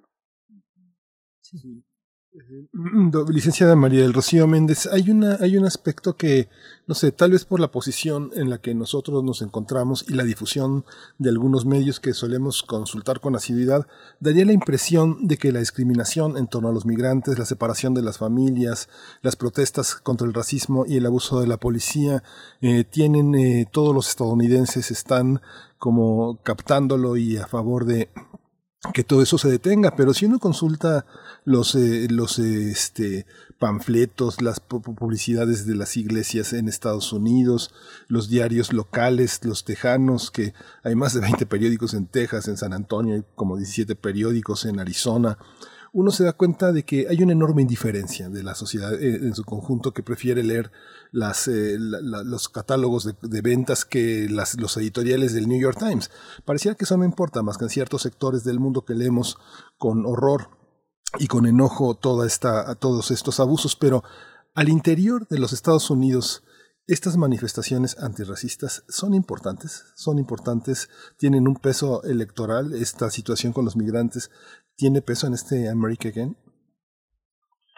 Sí, eh, Miguel Ángel. Bueno, el movimiento interno respecto del racismo, el día de ayer también se hizo presente, un grupo de personas se manifestó en Washington, hicieron alguna pequeña manifestación al respecto sobre eh, la vida ¿no? de los negros que importan.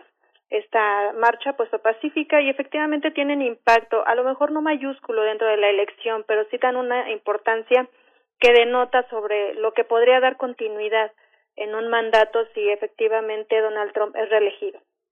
Hay quejas por parte de los latinos e incluso tienen una actividad importante dentro de las redes sociales en la cuales manifiestan su inconformidad con respecto al trato que tuvieron durante cuatro años en el mandato de Donald Trump, la separación de las familias, el hecho de tener a niños enjaulados, la violación de las niñas dentro de estos centros de reclusión, incluso la violación de derechos humanos, ¿no? De todos los latinos que fueron separados de sus familias. La manifestación de, de ideas y también de, creencia, ¿no? De poder generar un cambio dentro de, de Estados Unidos sobre la vida de los latinos causa eco. Efectivamente, sí tiene una importancia a nivel nacional, como en el sentido de dar importancia a la vida de, de estas personas, ¿no? Que forman una, una parte elemental para el desarrollo económico del país, que sin embargo a lo mejor no son las grandes élites y forman parte de un engranaje importante para el desarrollo económico y eh, económico y activo de Estados Unidos. Por lo tanto, el hecho de que en las redes sociales estén manifestando e incluso eh, las entrevistas que se realizan por parte de la prensa estadounidense hay latinos que manifiestan su su eh, eh, inclinación no hasta cierto partido pero no lo hacen tan abiertamente porque en algún momento se sienten amenazados. Incluso vi eh, en las redes sociales que un eh, un habitante negro fue encuestado le dijeron que por quién había votado. Entonces él se mantuvo a reserva su voto y dijo por mi seguridad no manifestaré por quién voté. Lo importante es que tuve la opción de decisión y efectué mi derecho, pero no dio eh, pie ¿no? a decir voté por eh, un republicano o un demócrata, porque en ese sentido la población todavía se siente vulnerable ante los ataques que pudieran eh, a los que pudieran ser sujetos por parte de, de los extremistas, ¿no? Entonces, en ese sentido, creo que sí es importante que eh, se considere la participación activa de los latinos en los medios de difusión y en las redes sociales. Y también eh, al respecto te quiero comentar que, como lo mencionaba Berenice, pues tanto Facebook como Twitter se comprometieron ante las autoridades electorales estadounidenses para evitar la propagación de información falsa y que sobre todo se dieran eh, comicios, bueno, se, diera, se autorizara que alguno de los candidatos se inclinara sobre decir quién era el ganador previo a determinar el colegio electoral el triunfo legal no de alguno de los candidatos. Es por ello que en Twitter se eliminó el tweet de Donald Trump en el cual se postulaba ya como como un ganador. Entonces es importante sí el voto latino eh, de las minorías también tiene un impacto importante aunque no definitivo dentro de las elecciones pues muchas gracias a ambos. Estamos a punto de despedirnos. Nada más decir mm, algunas cuestiones. Bueno, eh, esta cuestión de las redes sociales, eh, pues bueno, qué tan, tan importante el, el papel que juegan, que bueno, la red social de Twitter canceló, suprimió, como ya comentábamos, eh, un tuit del presidente de los Estados Unidos. Ese es el poder que pueden tener las redes sociales eh, y el juego que pueden tener en estos momentos. Mm, Donald Trump hace unos 40 minutos, a las 9.04 de la mañana, hora de, de México, del centro del país, decía en un tuit, anoche estaba liderando sólidamente en muchos estados clave, estados controlados por, por, los demócratas. Luego, uno por uno, empezaron mágicamente a desaparecer. Luego continúa más adelante, muy extraño, y los encuestadores entendieron completa e históricamente mal.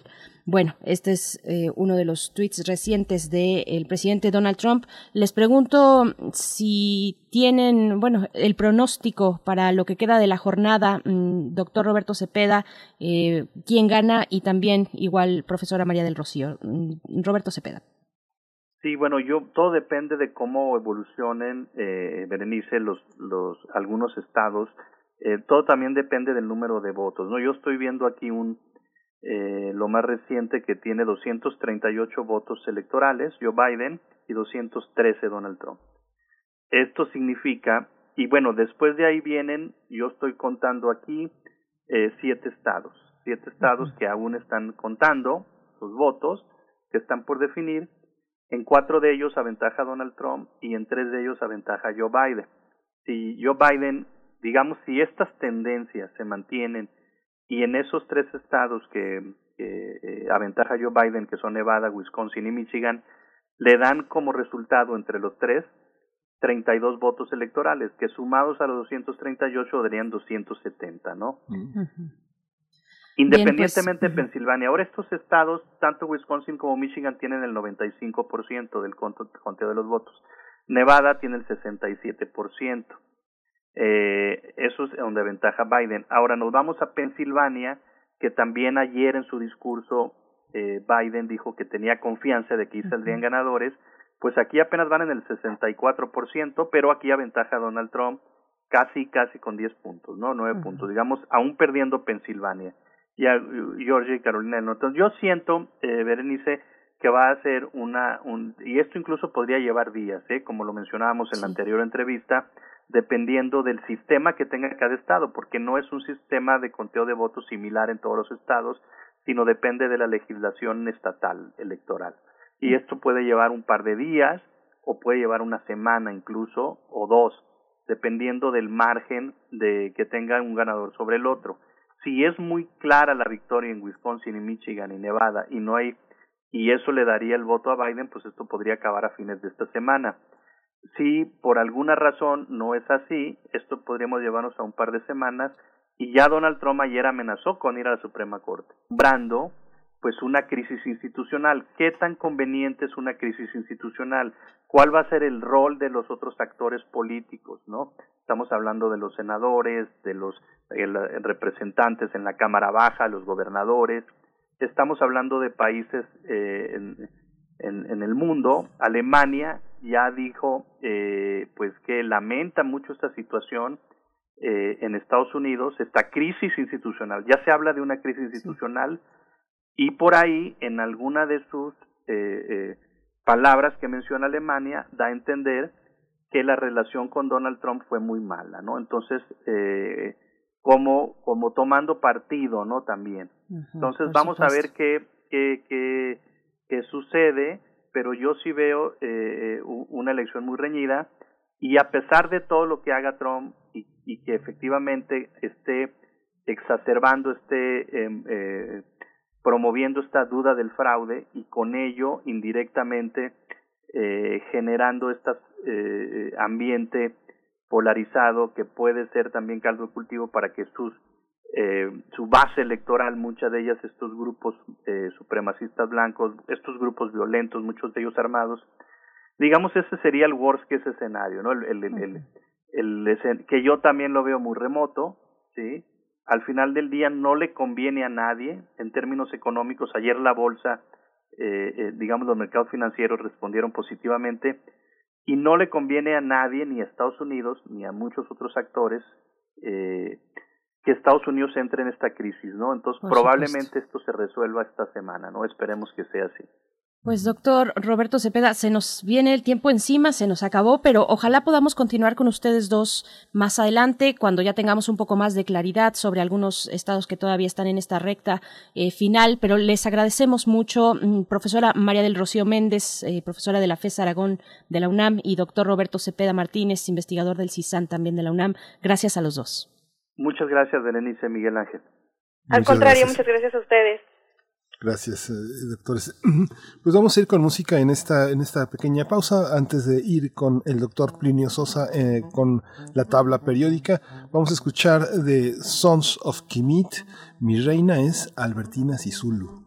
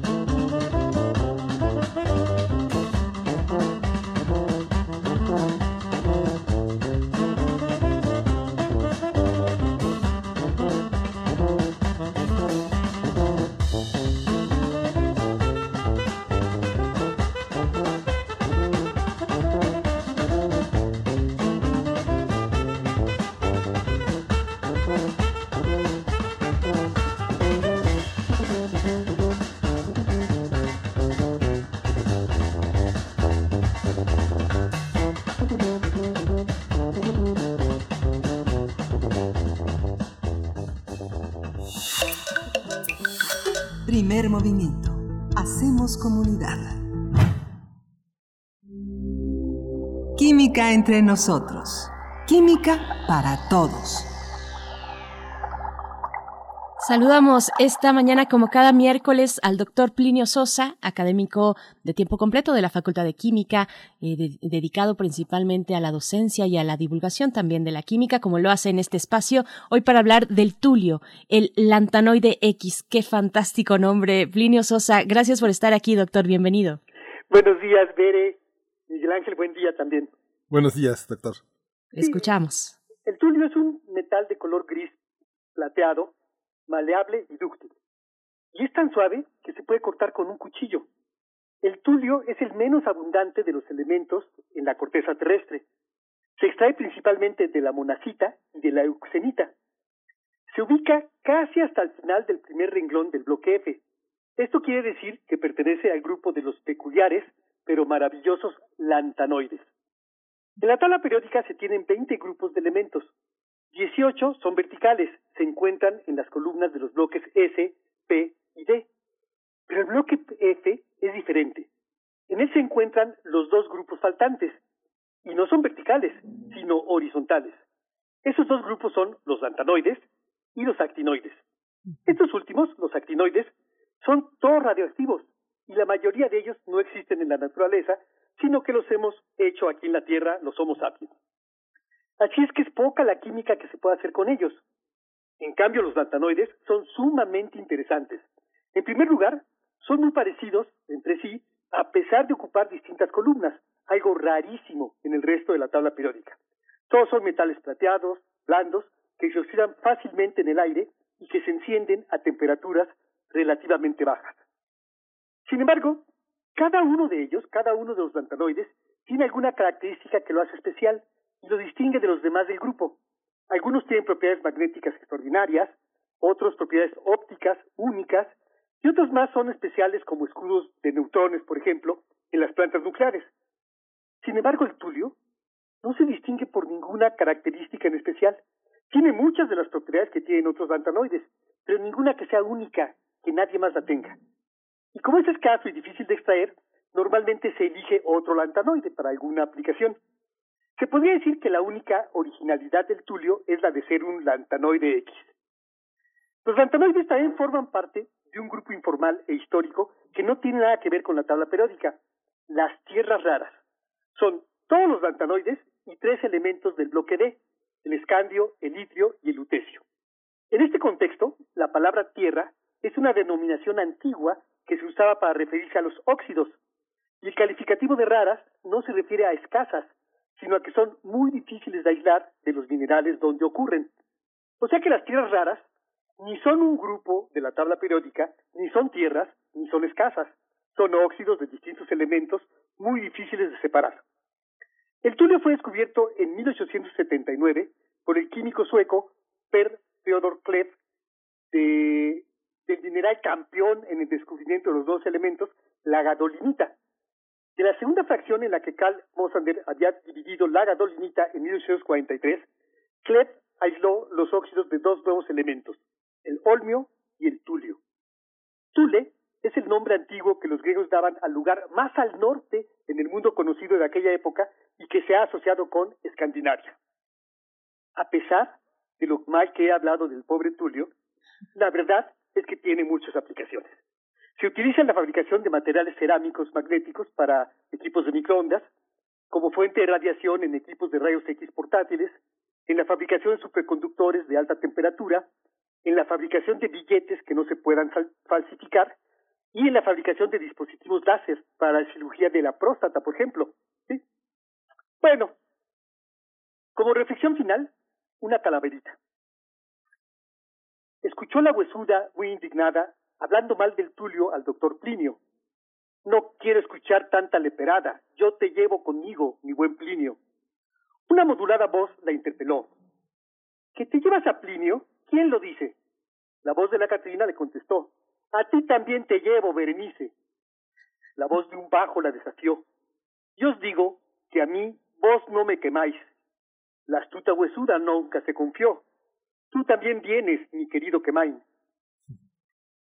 Doctor Plinio Sosa, eres, eres doctor y eres poeta además, y, nos, y nos das mucho, mucha alegría que para el cierre de, de, cada miércoles en este espacio. Te agradecemos mucho, invitamos, gracias por esa calaverita fantástica, invitamos a, quienes escuchan, si te quieren seguir en tu cuenta de Twitter, arroba Pliniux con X al final, pero en ocho días nos volvemos a encontrar y bueno, te mandamos un fuerte abrazo. Ok, igualmente, un gran abrazo a los dos. Hasta luego. Hasta pronto. Pues Tulio, Tullius es, es, el nombre que tuvieron eh, por, por, lo menos dos reyes de, de, de Roma. Cicerón, eh, Cicerón se llama Tulio también. Es, es Tulio un nombre Cicerón. que predominó muchísimo y que no está este, catalogado en los diccionarios como un origen romano, sino el, el número, el elemento de la tabla periódica le ganó a todos los significados griegos y romanos. ¿no? Así es, pues bueno, ustedes, eh, ustedes que nos pueden decir también, eh, coméntenos en redes sociales. Estamos ya a punto, a punto de despedirnos esta mañana. Son las nueve con cincuenta y seis minutos en este miércoles 4 de noviembre. Pues bueno, continuamos a, a la espera en este cuentagotas de los estados en la Unión Americana para um, ir viendo el resultado que de alguna u otra manera afectará eh, la vida en nuestro país el día de ayer, bueno, el, este, más bien para el día de hoy, para el día de hoy Estados Unidos, independientemente de quién gane, por supuesto, pero el día de hoy Estados Unidos abandonará formalmente el acuerdo de París el día de hoy miércoles, no importa quién gane las elecciones y, bueno, mm, se rescata en los medios de Estados Unidos que de casi 200 naciones que firmaron el acuerdo, pues Estados Unidos es el único que se alejó de sus promesas para reducir las emisiones de gases de efecto invernadero y esto viene muy a cuento porque pues si viene en general pues viene a cuento siempre frente al cambio climático, pero también por la postura de Joe Biden que está ahí todavía la moneda en el aire para ver si gana o no, pero la postura que tiene una muy contundente, muy categórica sobre el cambio de los Estados Unidos hacia las energías limpias, algo que también llama la atención para nuestro país. Entonces, bueno, Miguel Ángel, eh, con eso, con eso estamos y con eso mm, seguimos en este eh, proceso, observando lo que pueda significar para México también.